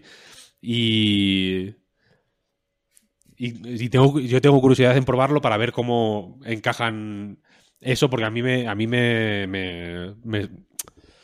no voy a decir que me moleste, pero me perturba un poco porque la música tiene una parte de eh, de, de joder, de, de que no digo que tengas que sufrir y no digo que se- solo se llegue a, a, tocar bien sufriendo o lo que sea, pero tiene una parte de estricto y de joder, de, que tiene unas normas, quiero decir, la música la, música es música porque, porque son sonidos con normas, ¿sabes? Un ruido es un ruido cuando es cuando no tiene normas, ¿sabes? Ya, pero, pero el juego creo que, que mm, pasa, pasa bien por eso, porque ya te deja claro desde el principio que estás ante un chaval que ha estudiado música toda su vida y que es un guitarrista muy talentoso y lo está todo el mundo diciendo. El problema que tiene el chaval no es que no sepa tocar o que quiera tocar mejor o que quiera aprender a tocar. Eh, el problema que tiene es que la música que todo el mundo le presiona para hacer no es la música, no es una música en la que él pueda crecer como artista, es una música que puede tocar bien y punto. Y ya, vale, vale, vale. Pero vale. es que el juego no, no habla en sí sobre música, sobre como sobre, como sobre la identidad. O sea, eh, y, en ese sentido, por ejemplo, mete que dentro de la música y dentro de ser un artista musical está el tener una imagen definida, el tener una ropa que cuente una historia sobre ti, el tener un pasado que puedas contarle a la prensa. Y eso es lo que yo nunca había visto, porque normalmente cuando se habla de música, ya sea Kumbaya, como tú dices, o como Whiplash, eh, la imagen de- del artista no entra, solo es como la música en sí. Y, y aunque veamos como en Inside eh, Lewin Davis, vemos que el tío tiene una imagen folk. Pero no, no nos cuestionamos por qué tiene esa imagen folk. Y tiene como un pasado tormentoso que nosotros podamos relacionar con la música folk. Y, y- y tenemos que asumir que esto es verdad, que la gente que toca folk es así y viste así porque son así del, del tirón. Y el juego no plantea eso, el juego plantea que eh, si a ti te gusta un tipo de música, tú puedes crearte un personaje que vaya con ese tipo de música y al final ese tipo de música eres tú, de la misma forma que tu personaje también eres tú. Que parece más complejo contado que como lo plantea el juego. Pero, por sí, sí, ejemplo, sí. aquí hace un, un giro en cambiar de ropa que me parece interesante. Cuando tú vestías así, eras este tío cantante folk, pero ahora que vistes así y encima te has cambiado de nombre, ahora eres David Bowie. Y yo me creo que esos cambios existan. Es que justo, o sea, precisamente estaba pensando en Bowie, porque efectivamente lo- los artistas suelen llevar este rollo de lo auténtico como importante, ¿no? Porque es una cosa de Claro. pasión y tal y cual y, demás, ¿no? Y, y- y tal como lo describías, me sonaba un poco a Bruce Springsteen versus David Bowie, que David Bowie al final...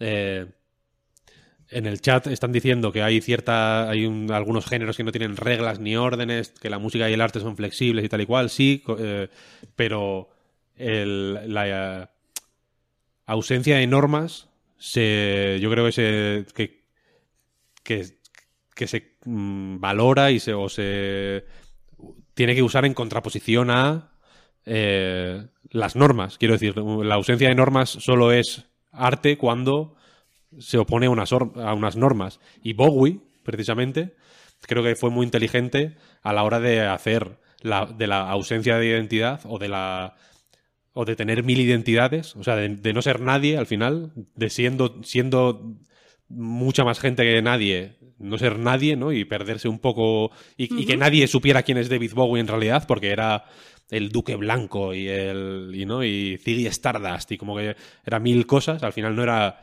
no era nadie. Y me mola mucho por eso, porque he visto una como una. Tal, tal como lo estabas contando, estaba pensando en Bowie directamente, porque es como, joder, es que. mm, eh, me, me mola el. O sea, me, me, me gusta porque cuando. eh, Precisamente cuando anunciaron el juego y cuando se ha ido viendo el juego y tal, pensaba, joder, ojalá este juego sea más Bowie que, mm, que otras cosas porque le iría bien, ¿no? Y me alegra confirmar que es un poco así, ¿no? Este fin de habrá que jugarlo en- entre, entre beta y beta del Halo. Jo, no sé si te gustará, Víctor. Es que, es que a, lo, a lo mejor te parece Sí, muy. si es corto- muy facilote. Si es corto, me, me, me- me renta, vaya. Pero si le va a gustar, ¿cómo no le va a gustar? Sea, Porque o Víctor sea, juega muy bien, a lo mejor se aburre. O sea, Víctor es habilidoso. Bueno, pero en tres horas ya sabes a lo que vas. Que, que- que es bastante explícito, ¿eh? Lo de Bowie y, y- y lo de Dylan. Más que Bruce Springsteen, al principio eres el sobrino de Dylan, aunque no esté muerto. Sí. Eh, incluso físicamente, se le parece. A mí me falta un poco, Marta, eso más que dificultad. Que yo no lo he terminado, ¿eh? Jugué un poco para probar y dije, vale, necesito tres horas para dedicárselas del tirón, ¿no? Pero creo que el, que el juego está poco pendiente de mí en las conversaciones. En- en- me gusta quizá más en eso, luego en lo de correr y tocar la guitarra sí que creo que está muy bien, ¿eh? Pero me gustaba más lo que hacía Genesis Noir, de plantear las escenas con un poquitín de interactividad, o sea, la, la dosis mínima de interactividad necesaria. Creo que, que en Genesis Noir estaba mejor medida que aquí, por ejemplo. Pero, Sí. pero que es la hostia, es la hostia. También es que el problema que tienen los diálogos es que tienen que molar todo el tiempo. Ya, Y eso, mm, menos mal que hay pocos diálogos, porque si no a mí me habría sacado de quicio. Yo no puedo con la gente que mola demasiado todo el rato. Bueno, con los juegos, las películas, lo que sea. Pero bueno. Yo, yo lo quiero jugar, ¿eh? No sé si lo hemos dicho en algún momento, pero esto está en Game Pass, ¿eh? Que enlaza un poco con lo que decíamos hace un rato, pero supongo que la gente que lo tenía en el radar y la mayoría de la gente que lo hemos jugado, por supuesto, es por, por eso, por estar en Game Pass. Vamos con el debate, pues. Sí. Uf, está empezando Square Enix, ¿eh? Yo me abro una pestaña aquí, aunque voy a estar muy pendiente del debate porque a los Judgment no he jugado, pero al otro juego que se mete por aquí, en su momento, sí lo jugué. Le preguntaba Así antes a Marta si consideraba que The Artful Escape es un pelijuego. Porque eh, he tenido a bien titular el debate Apología del pelijuego. Esto no, esto deja de lado. O sea, esto lo, esto lo supongo que lo convierte en menos debate que otras veces, porque ya va la apología por delante. Pero la cuestión es que este esta mm, charleta que vamos a tener, vaya, surgió porque cuando yo estaba jugando al Death Stranding Director's Cut, eh, Marta estaba jugando a Lost Judgment, que son dos juegos eh, muy cinematográficos, ¿no? De Death Stranding se dice siempre o se destaca siempre el hecho de que tiene eh, eh, horas y horas de cinemáticas, ¿no? Que evidentemente los entiendo que poner a Guillermo del Toro o a Mads Mikkelsen o a el director de Drive que me niego a intentar pronunciar su nombre correctamente, le voy a llamar el director de Drive todo el rato porque no sé cómo Nicolás. El pequeño Nicolás. Nicolás, pequeño Nicolás. El pequeño, el pequeño Ya Nicolás. hemos, ya hemos llegado ahí. Hemos llegado. Eh, eso, meter a toda esta gente, entiendo, pues que eh, asocia. O sea, es una forma de asociar el, pues, el juego con el cine al final, ¿no? Eh, creo que Kojima lo hace con cierta eh, frescura. Eh, y, y Judgment, como todos los Yakuza, los Judgment en este caso, pues eh, aunque yo no lo he jugado todavía, entiendo que también se recrea en los vídeos, que no, no son juegos que, que- que tengan mucha vergüenza, ¿no? A la hora de meterte vídeos de 10 minutos y de escenas cinematográficas, ¿no? Y de fliparse con eso. Eh, y esto es algo que en esos dos juegos son japoneses y este rollo es algo en Occidente como que está muy mal visto, ¿no? Como que eh, de pronto el Last of Us o... Voy a decir el Last of Us porque es igual el caso más criticado o, o, Last of Us y Uncharted, ¿no? Los juegos de Naughty Dog, si queréis, ¿no? Pero también se ha hablado de God of War para criticar esto. Muchos juegos de Sony, al final. Lo, lo, cuidado, lo de mal, mal visto y la crítica siempre como arma para las opiniones negativas, que son minoría, en cualquier caso, ¿eh? Que no están marginados Pero, este tipo de juegos. No, PlayStation no, no, no, Studios. Para nada, para nada, para nada. Eh, lo que quiero decir es que esta cosa de ser pelijuego creo que se castiga más a los juegos occidentales por ello que a los japoneses. Y, sí, e incluso dentro de la gente que, que nos gustan esos juegos, creo que te puede gustar con el asterisco de... Pero bueno, tal. O, o- o puedes decir que, que- bueno, que sería mejor si mm, tal escena, en vez de ser un vídeo, fuera jugable. Cosas así, ¿no? Creo que, creo que es más o menos natural hacer ese tipo de cosas. Cuando una de las gracias de Yakuza, por ejemplo, es que hay mil escenas que son imposibles que sean jugables porque son absolutamente chifladas y, y quiero que duren no, no 10, sino quiero que duren 40 minutos. Quiero que sea como un capítulo de Breaking Bad de largo. Eh, y, y entonces, pues quería hablar un poco de, con vosotros de eso, de, de, qué os parecen los, la- las- pelijuegos, de, de si creéis que es una... Esta, esta forma despectiva de referirse a estos juegos que utilizan o que toman prestados recursos del cine es justo o injusto. En el caso concreto de Yakuza y de Death Stranding o de los juegos de Kojima en general, eh, si os parece justo referirse de forma despectiva a ellos como mm, juegos de gente que quiere ser director de cine pero no, no llega y hace juegos, cuando es una estupidez, porque hacer una película posiblemente sea mucho más fácil que hacer el Death Stranding, ¿no? O el, o el- Phantom Pain, que por otro lado son dos de los juegos más juego que yo, que yo recuerdo de mi, de mi puta vida, ¿no? O sea, el Phantom Pain sí que para, o sea, dentro de que sí, efectivamente tiene escenas larguísimas y a mi modo de ver memorables, como cuando vas en el coche con el cuando te dan la chapa de las del lenguaje y de todas esas historias, para mí es mm, de los mejores momentos que he vivido en, la, en, en mi vida, vaya. Ojalá, ojalá un remake ya del Phantom Pain, ¿eh? Ojalá, ojalá. Eh, pero es un juego muy tocho, ¿no? Con muchos sistemas, con, con- es- siempre estás haciendo cosas, es súper reactivo. Es un juego que está diseñado para que estés jugando todo el rato, ¿no? Es, es brutal. Eh, y no sé, era pues pa- para debatir sobre este tema también con la gente de- del chat. Si tienen a bien hacer esto. Creo que Marta tiene algunas notas ya tomadas y todo. Sí, de hecho eso es lo que estaba haciendo cuando estaba así. Eh, vale, quiero empezar con una cosa con respecto a decir despectivamente eh, lo de esta persona, Kojima. Le gustaría estar dirigiendo mm, cine, que se vaya al cine. Creo que, y quizá aquí me paso de frenada con la hot take, lo siento si es así, pero eh, creo que es que eh, dentro de la industria del videojuego hay cierto sector de los jugadores que castigan muchísimo el hecho de que te gusten otras cosas aparte de los videojuegos. Es evidente que a Kojima le gusta muchísimo el cine. Es evidente que Kojima disfruta en lo que es eh, el ambiente cultural del cine, conociendo actores, conociendo a directores, conociendo a guionistas. Y en vez de eh, alegrarnos de que haya una persona que haga videojuegos y que quiera estar en contacto con este otro medio, parece que, que está mal. Y, eso lo veo, lo veo muchísima peña, no solo en desarrolladores que les guste el cine, también cuando alguien, eh, nosotros a lo mejor hablamos mucho de cine, ponemos comparaciones de cine, bueno, pero es que, pues vete a escribir de cine. Bueno, no, espérate, es que nos pueden gustar muchas cosas. La gente es eh, compleja. Entonces, solo eso, me parece, me parece que ese, ese tipo de insulto hacia Kojima dice más de quien lo dice que del propio Kojima. Que a mí, por otro lado, me hace súper feliz que el tío disfrute en los festivales de cine y con directores y con actores. A tope, que sea un fanboy a tope.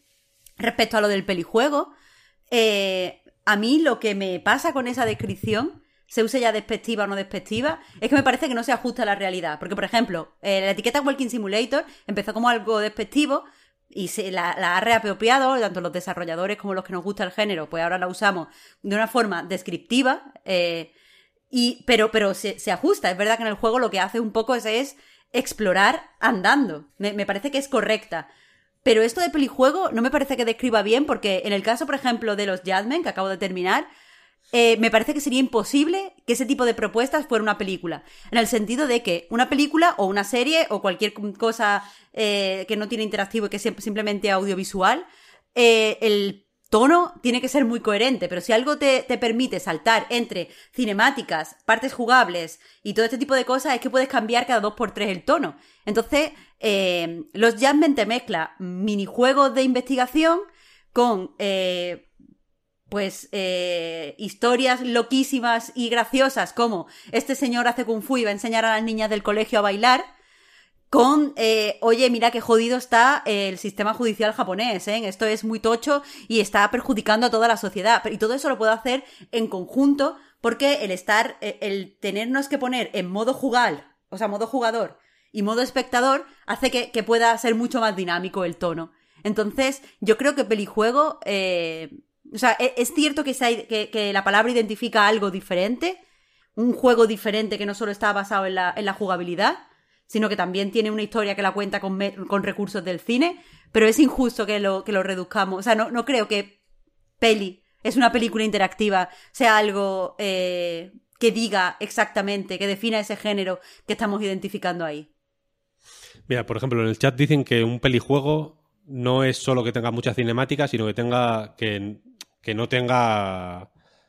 O sea, que, que, el diseño del juego, digamos, en las partes jugables, eh, tengan ausencias, pues precisamente por haber dado más, más importancia o, o, decantar la balanza por la parte de las cinemáticas. Pero sí, yo creo que esos juegos no existen. Yo tampoco.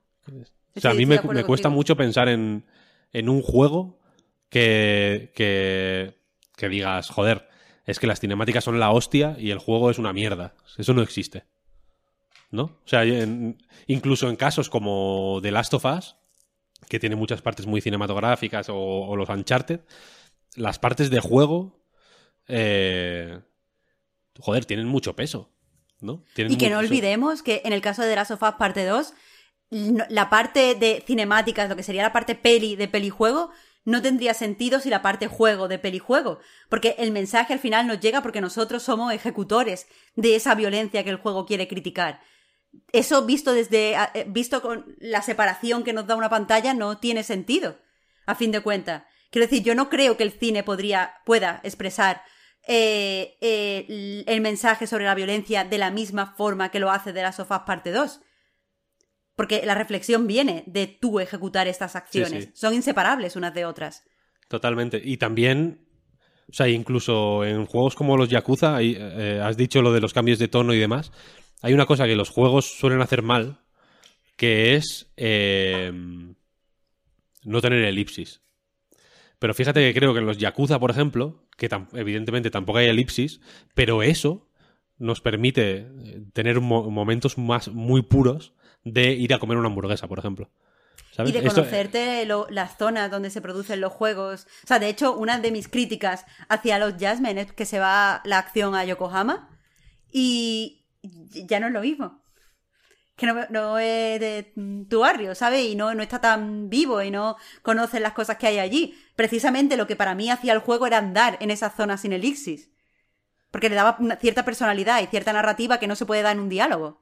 Eso en Yakuza 6 también pasa, pero en este no sé cómo será, pero ahí lo, justifican de forma narrativa, de una forma muy, muy inteligente. Quiero decir que, que, que entiendo que, que los videojuegos. O sea, no, no eh, beber del cine para un videojuego sería tonto un poco, ¿no? O sea, quiero decir, eh, al, ser. Porque, porque los ingredientes básicos son los mismos, ¿no? Yo creo que ahí la. La. El. el o sea, el, el, problema de, de, de, que los juegos fueran demasiado eh, cinematográficos o de que sean demasiado cinematográficos, lo, puede lo tiene más el cine que los videojuegos. Porque se, se le ve al cine. O sea, el, eh, el, cine, hay ciertas cosas que el, el, videojuego puede hacer todo lo que hace el cine y más, pero el video, pero el cine no puede hacer todo lo que hace el videojuego. O sea, no sé si se me entiende, ¿no? Que dentro del videojuego está contenido del cine, pero dentro del cine no está contenido el videojuego. ¿Se me está entendiendo? Sí, y, dentro, Sí, y dentro del cine y dentro del videojuego está contenida la, la- la literatura o la posibilidad de literatura en el sentido de que puedes. Sí, joder. En el sentido de que se puede. que, que va, que, que no estoy de acuerdo con nada de lo que estás diciendo. Pues a ver, di- dímelo, dime por qué no. Pero que tiene que decir algo Pep, que el pobre Pep no Ah, habla vale, Pep. vale, sí, sí. No, Por favor. Ahora estaba entretenido porque es verdad que me he quedado en baja. No sé por qué. Si, si la webcam interpreta que no me muevo o qué. Estoy viendo aquí lo de Square Enix de momento todo repetido. ¿eh? El Forspoken ha sido lo que vimos en el State of Play. Aunque después habrá un evento solo para este juego. Ha salido por ahí el Triangle Strategy. El Actraiser. Y ahora están con el de Yokotaro, creo. Creo que es este. Mira, Eh, el Narcochat dice: en el Skyrim puedes leer libros, o sea, literatura. Ahí está, Marta. In your face. Que Yo- puedas... le- Pep, habla tú, pero después... No, no, yo, yo sí que, yo sí creo que el cine está encabido en los videojuegos y que tiene sitio porque, no sé, es un recurso aceptado y válido y que si se hace bien no entra en conflicto con todo lo demás. Pero me, me- me interesa poco la otra parte, lo de las películas que se acercan al videojuego con la interactividad. Cuando hablamos de pelijuegos hablamos de los juegos que conocemos y que se critican por las cinemáticas, no de lo que quiere hacer Netflix por ahí. Pero, joder, yo es que soy muy defensor de las cinemáticas y de los Quick Time Events. Más porque hay muchos juegos con muchas cinemáticas que me gustan que por el recurso en sí o per se. Pero yo creo que el problema, sobre todo los juegos japoneses, lo tienen con, con, con la mesura. Que se pasan, vaya, que, que, suelen hacer cinemáticas muy, muy largas. Yo creo que la gente que se pone de culo con las cinemáticas se pone de culo por eso. Por eh, cuánto rato tienen que soltar el mando, ¿no? Y, y a mí con los Yakuza me pasa siempre. En el arranque del juego me mata. Y te puede gustar mucho el género, ahora sí, cinematográfico, pero es que se hace pesado en videojuegos. Esperamos otra cosa a nivel de ritmo cuando le damos a un juego que cuando nos ponemos a ver una película. Y yo, yo lo único que quería recordar aquí, pensando en Death Stranding, que no he jugado al Director's Cut, pero me lo voy a poner en algún momento. Es la única opinión que tengo yo sobre Death Stranding, que es que lo único que hace este juego, o por lo único no, lo que hace sobre todo es reivindicar al, al Kojima diseñador. Quiero decir, Death Stranding, cuando es un juego, me parece obra maestra, cuando es una película, me parece una ñapa desastrosa. Y no, no sé si debemos personificarlo todo en Kojima aquí, a lo mejor deberíamos hablar de Kojima Productions, pero yo sospecho que hay mucho de design by Hideo Kojima también. Creo que hay muchas ideas de diseño que son suyas y, y creo que, que- que al tío le puede gustar el cine, puede que sí quiera ser director de cine, pero por suerte hace juegos, porque yo, yo lo he dicho desde hace mucho tiempo, una película de Kojima sería infumable. Los juegos de Kojima son lo puto mejor. No, pero a ver. Estoy de acuerdo con lo que has dicho eh, de The Stranding, Pep. Pero volviendo a lo que decía Víctor.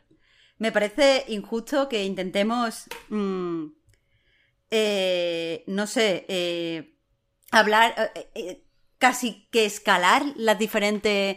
Las diferentes. eh, pues artes o métodos de expresión o formas en las que se vinculan las ficciones. Diciendo que una está contenida en otra. Porque a mí no me lo parece. Es evidente que hay influencias y usos que saltan de uno a otro y eso es normal. Pero es como si dijéramos que toda la fotografía está contenida en el cine, eso no es así.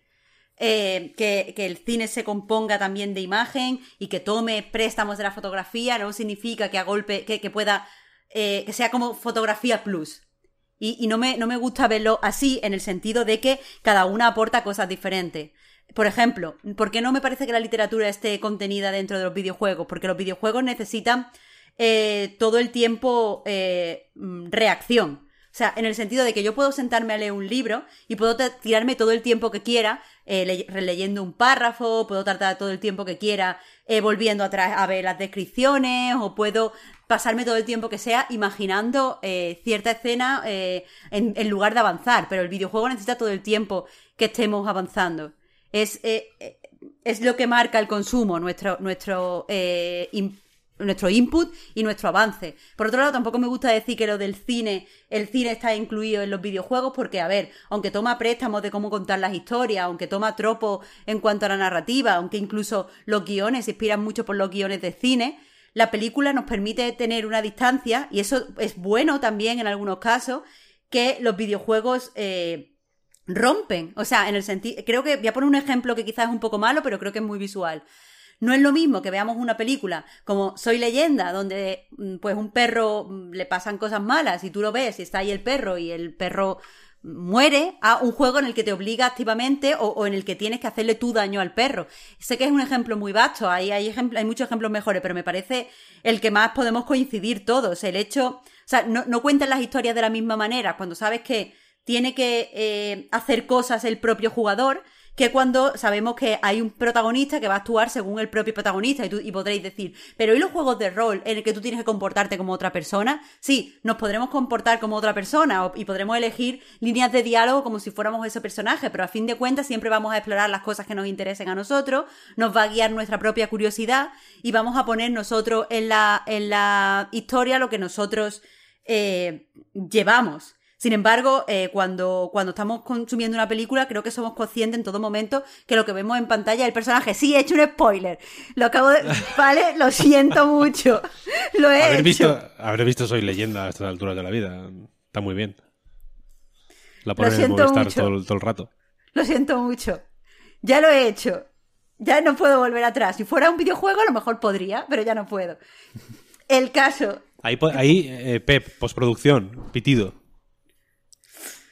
Que, su- bueno, que su- ha ha sufrido aquí mucha gente del Twitch, pero que, el- que en la versión que en la versión eh, M- MP3 no sufra nadie. Pero es que es una peli muy antigua. Es que, de verdad, es que, mira, otro día tenemos que hacer un debate de lo que a mí me jode esto de los spoilers. Porque iba a escribir sobre eh, eh, el juego este de que tienes diferentes civilizaciones, pero no puedo, porque lo único que se me ocurre para escribir es hacer un spoiler de Cita con Rama. Y todo el mundo vendrá, pero Cita con Rama no lo he leído, es un libro de los 70. Tendría que haberlo leído. Bueno, eso no importa ahora. Lo importante aquí es que ya he dicho todo lo que quería que decir. Pero me distraído con el spoiler. Yo como conciliador profesional y oficial iba a decir que, cuidado, un medio en este caso puede estar encabido en otro y tener un, un efecto distinto y que sean cosas distintas, un medio y otro, ¿eh? Pero bueno. Mira, perdón. la, eh, la cosa es que la, fotogra- el- o sea, la fotografía sí está contenida en el cine. Sí, porque lo dice Kubrick de los O cojones. sea, la- a ver, un momento, un momento. Vamos a, vamos a ver. Yo he hecho, he hecho, en este papel, he hecho un. He hecho un esquema para que se entienda bien. La, la, eh, fotografía es pintura plus. Porque. ¿No? Entonces el cine es pintura plus plus y el videojuego es pintura plus plus plus. Pep, despídelo, despídelo, la- este tío. ¿Se entiende la. esta? O sea, yo, yo, yo sí que creo que está contenida la, la- O sea, que no es una barbaridad decir que el cine está contenido en el videojuego. Porque la, Y es que también, el a la hora de lenguaje- estru- el lenguaje es estructurar similar, pensamientos, El lenguaje no es me- nada similar. eh, es Joder. que a mí a la, a la hora de, de- de eso, de ordenar ideas, a mí sí me encaja bastante lo de que la fotografía está contenida en el cine, no jodamos. Hay un director de fotografía. Y que son me, fotografías me voy de muy- este programa. No, me a ver. este programa, tío. Que, que yo veo cómo lo quieres y lo puedes llevar más allá, Marta. Pero tampoco es una barbaridad, no jodamos. Decir eso. Y decir, de hecho, que. Es que no, mira, eh, eh, se desmonta tan fácilmente como que la fotografía tiene un, un- algo, mm, o sea, una pa- parte de la fotografía es la oportunidad, el momento, el, el hecho de que sea una escena que no se va a repetir. Sin embargo, en el cine está todo controlado. Hay un director de la fotografía, pero eso, eh, o sea, aunque use la palabra fotografía, lo único que se que se eh, dedique a que se vea bonito, a que las luces sean coherentes, a que se dé un, un contexto, o sea, una coherencia visual. Pero no tiene ese. El, el cine se repite y se repite y se repite y se repite. No tiene ese. ese esa chispa de, de- de que sea algo Bueno, coño, del momento. pero Y me está diciendo la gente, el cine documental, claro, porque en el cine documental no hay un señor sentado en una silla muchas veces contándote, cuando yo era joven vi no sé Pero qué. tú, tú- Y la por- o sea, tú las puedes hacer un de fondo. No son todas, eh, ¿sabes? Pill- robados de la calle. Ya, pero la fotografía, como, o sea, es verdad que, que podemos ponernos en género, este género más sí y este género más no, pero la fotografía como concepto artístico no surgió en una portada de Vogue, aunque haya mucho arte arte en una portada de Vogue. Pero es que nos estamos metiendo ya en, bueno, pero este género sí es fotografía plus y este género sí es cine plus. Es que si no, no habría. que especificar tanto, es que si no, no perdonadme habría debate. Marta. Si no, no habría debate, Marta. Mira, pero los tienes debates que decirme-. Que referirte a los videojuegos como pintura plus plus plus es, un halla- es un hallazgo. Ahora está saliendo aquí el tráiler de Marvel's Guardians of the Galaxy.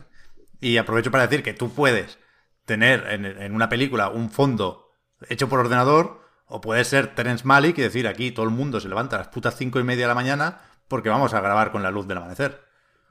Entonces es fotografía o no es fotografía.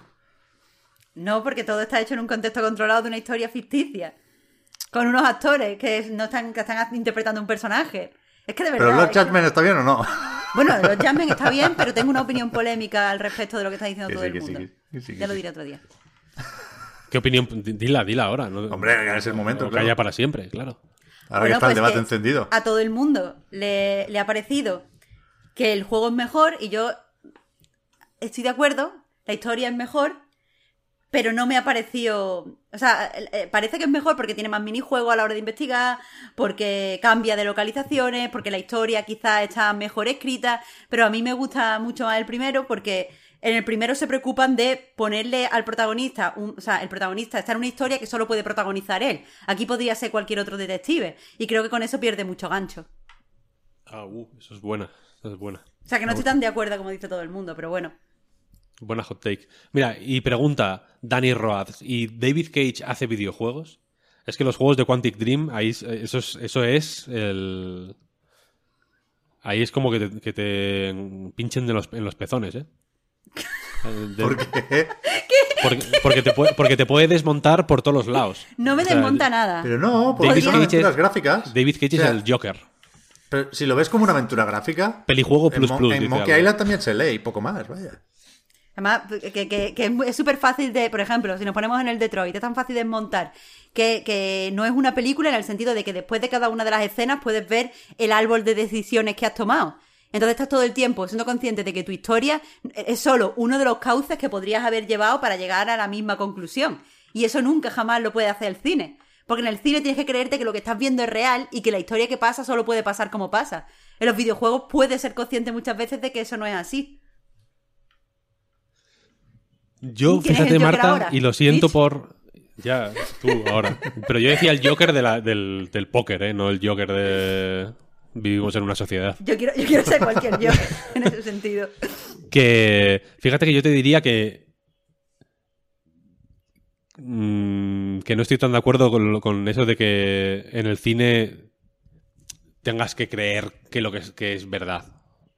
¿Sabes? Y, y cada vez menos, de hecho. Porque cuando estás viendo Iron Man 3 o Wanda y Visión. Mira, Wanda y Visión, fíjate, Wanda y Visión, Hostia. tú sabes que no es verdad, no solo porque cada episodio tenga un estilo eh, visual diferente que remita a distintos tipos de sitcom de la historia, etcétera, etcétera, eh, sino porque joder, eh, es la tercera hermana Olsen, eh, es la protagonista y sabes que no es real, ¿no? Y eh, Visión es un muñeco maquillado de arriba abajo, sabes que es, sabes que es hiper falso, quiero decir. O, en, en Annette, Annette empieza con la película dejando claro que es una película y que es falso todo lo que vas a ver a continuación, por poner un ejemplo.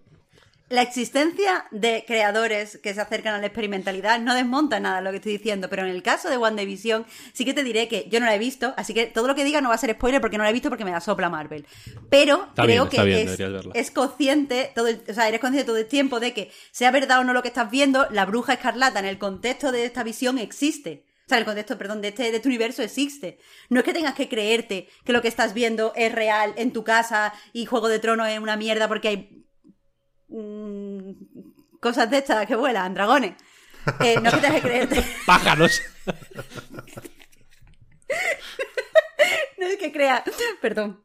No es que tengas que creer que los dragones sean verdad, pero tienes que creerte que existen en el contexto de esa historia y te tienes que creer también que la historia solo puede funcionar en ese sentido. Pero cuando tú juegas un videojuego, tú muchas veces en escenas concretas eres consciente de que la historia hubiera funcionado en otro sentido si tus decisiones hubieran sido diferentes. Nosotros en el cine tenemos que apeñar con las decisiones que toman los protagonistas. Que si, por ejemplo, te están teniendo un sueño, evidentemente tú sabes que ese sueño no es real, ni siquiera en el contexto del universo de, de, de, de esa ficción, pero es el sueño que están teniendo nuestros protagonistas. Nosotros, o sea, no hay unas realidades alternativas que se basan en nuestra propia elección. Eso es cierto, eso es cierto. Y por eso, mm, y precisamente por eso, eh, si- y volviendo al caso de Detroit, por ejemplo, si, si al final de cada capítulo tú ves tu línea temporal, esa es tu película. Pero hay más películas, Claro, entonces el, claro. cine está contenido en el videojuego. Sí, es que me está dando la razón, Marta. No sé. eh, Lo...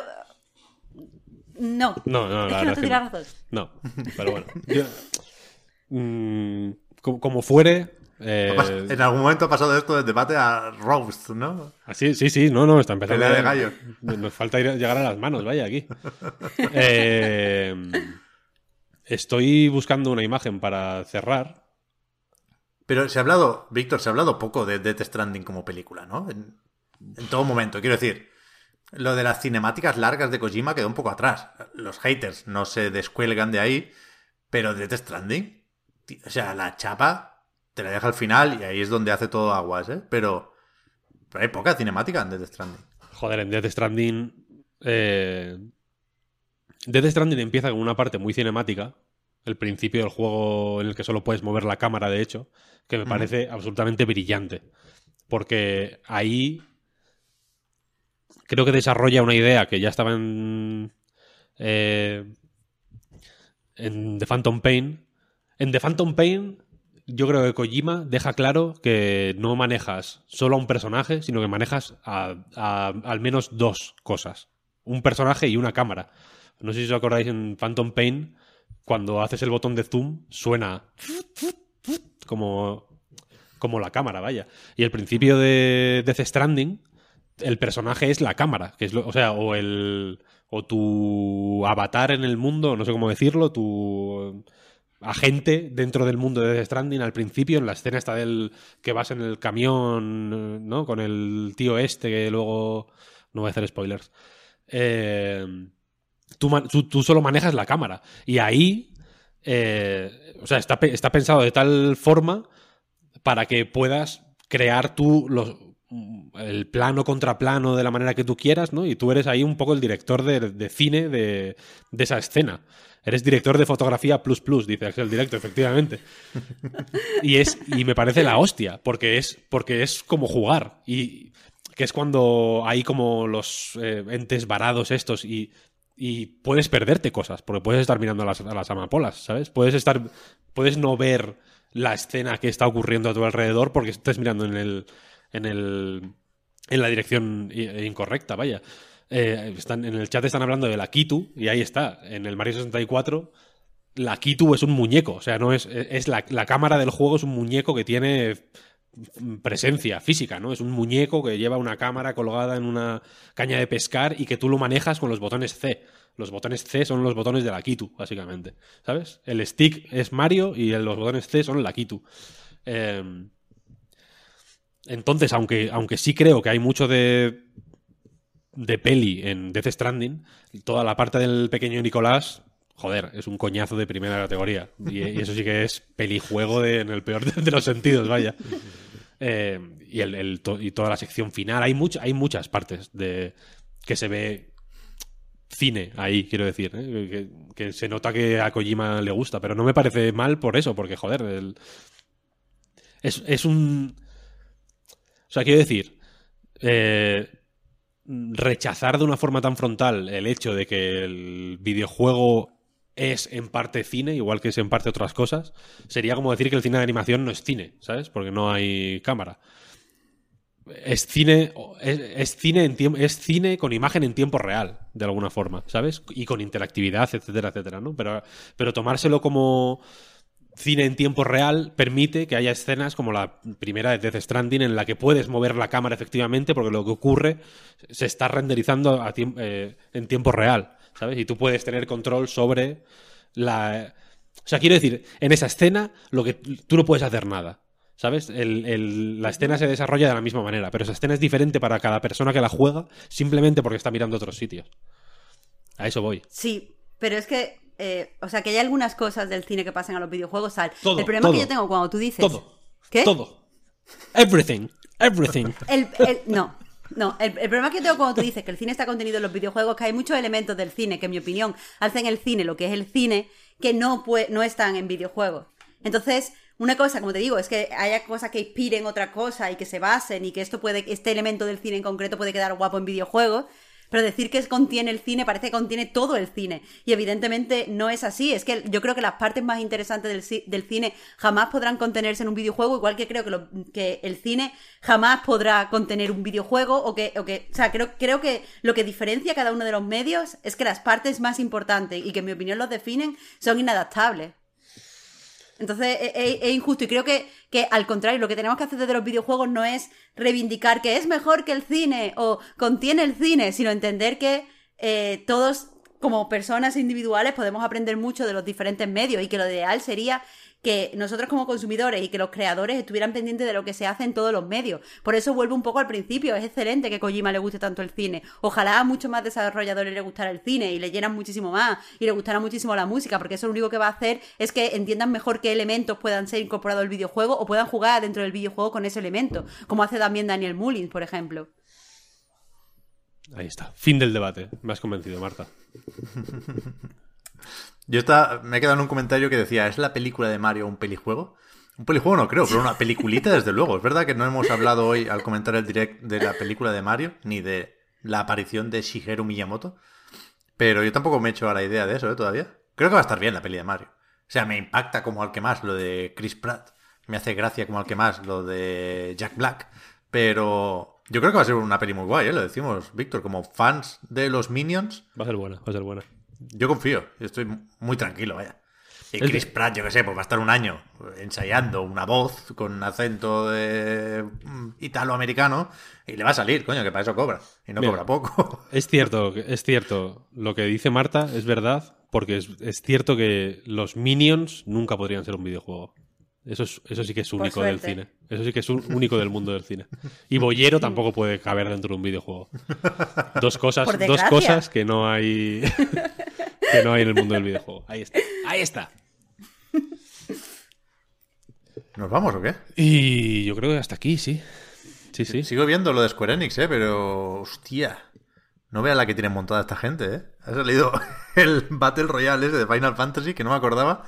Y ahora están otra vez con el Stranger of Paradise. Es que no, sé- no me sé el nombre nunca. El Final Fantasy Origins, vaya. Uf, va a ser muy duro hablar de este juego cuando toque, ¿eh? así que lo dejamos para otro día. Seguimos pendientes de lo que nos vaya soltando el Toque Game Show. Hostia, ese. Y- El, el- el- Joder, es que. Perdona, Pep, pero es que me acabo de acordar de ese juego. No me acuerdo si me gustó o no la demo. Está bien. A mí me gustó el cambio de armas, tenía cosas. No, o sea, te cosas. juro que no me acuerdo. No me acuerdo. También se, se- le pueden buscar los peros, ¿eh? Muy fácilmente. Stranger of Paradise. Vaya logo tú. Vaya chaos. Eh, eso, queda Tokyo Game Show todavía. Yo, yo no creo que vaya a salir nada muy, muy destacable. Pero en cualquier caso, la semana que viene sí hablaremos, supongo, un poco más, Víctor, del Metroid Dread. Y No sé si de la Switch OLED, pero que cada uno decida si hay pack aquí o no. La semana que viene ¿Y no vamos más? a hablar del Metroid, me temo. ¿Por qué? Uf, Pepe. oh, es verdad. Uh, complicado por la otra. Pues tiramos de Game Pass. O sea, yo empecé el Astria Ascending y tengo ganas de acabarlo. El Mighty Goose lo voy a jugar también. Pero ya, ya veremos si irán saliendo cosas, imagino. Algo, algo más quedará en el Tokyo Game Show, sí. ¿Por qué no? ¿Por qué no? Eh, Yo, mira, quiero hacer una actualización. ¿Os acordáis de que el otro día conté que, que mi hijo llama payaso a la gente? Sí.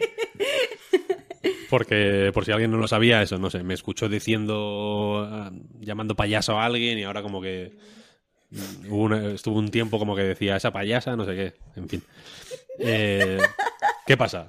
mal, mal, no bad parenting, no estaba orgulloso de eso, entonces le intentamos explicar que los payasos son eh, artistas que trabajan en el circo, ¿no? Y que hacen reír a la gente y que pero eso, que, que payaso solo se solo hace referencia a esta gente, estos cómicos, esta gente que hace reír en el circo.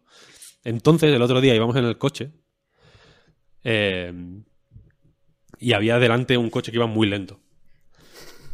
Eh, eh, ocurre a veces que eso, que vas por la carretera y en los pueblos o van muy rápido o van muy lento. No hay término medio. O No hay que el- correr, ¿eh? No hay que, cuidado, no hay que correr. no hay que correr, no hay que correr.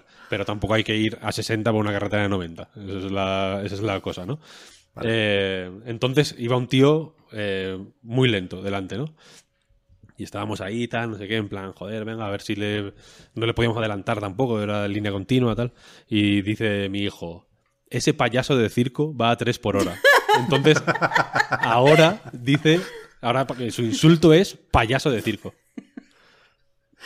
Se dijo a tres por hora. A 3 por hora, sí. Conoce el concepto de velocidad ya. Parece que sí. métrico. Solo sabe, solo sabe 1, 2, 3 de momento. Así que 3. sabe que es poco, pero bueno, es lo más, es lo más que llega. Su velocidad máxima ya. Payaso de circo. Me gustó Me mucho. gusta. Me gusta, joder. claro. Sí, sí. Vale, pues con esto queda un final muy amable, la verdad. Claro, claro. Es que estoy pensando que me dejo algo, ¿eh? De lanzamientos que hay. No hay un, no hay un otocho por ahí. Que me sabe mal cuando me dejo un lanzamiento A ver, vamos a mirar.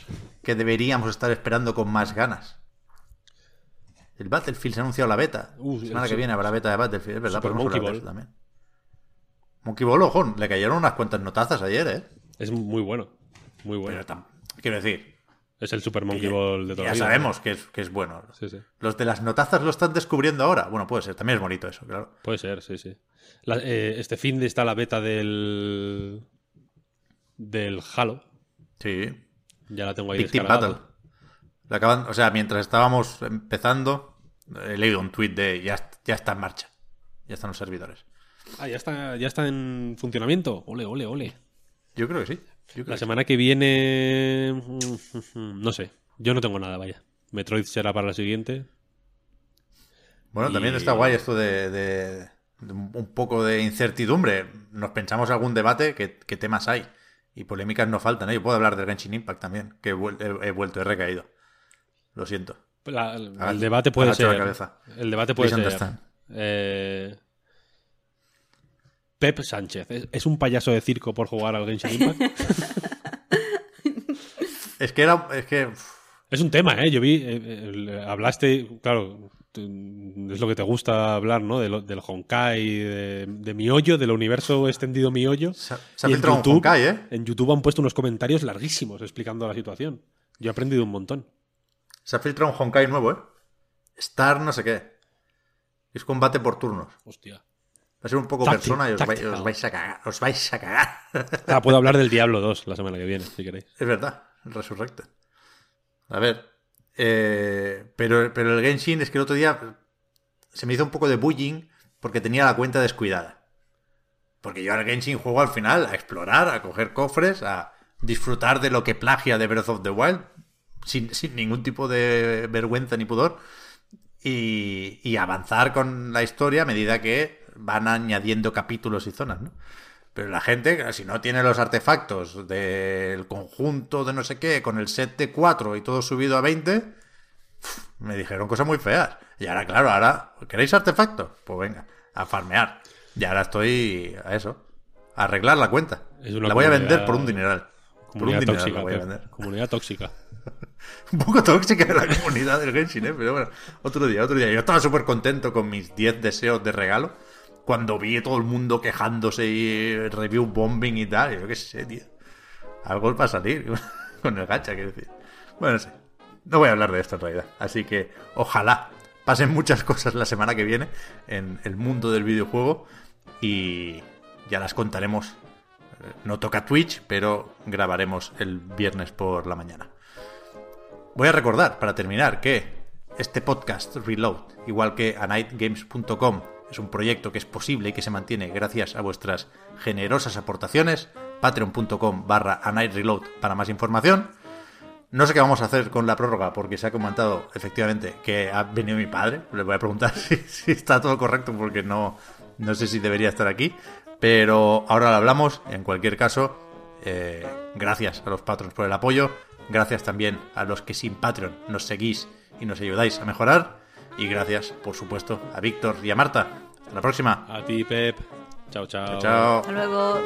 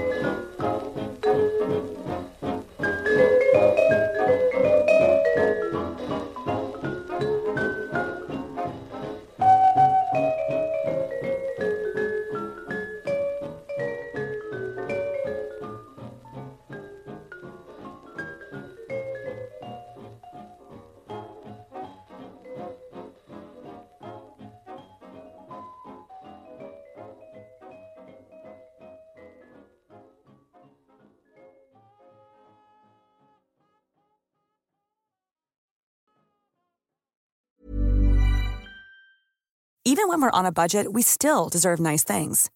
Quince is a place to scoop up stunning high-end goods for 50 to 80% less than similar brands. They have buttery soft cashmere sweaters starting at $50, luxurious Italian leather bags, and so much more. Plus, Quince only works with factories that use safe, ethical, and responsible manufacturing.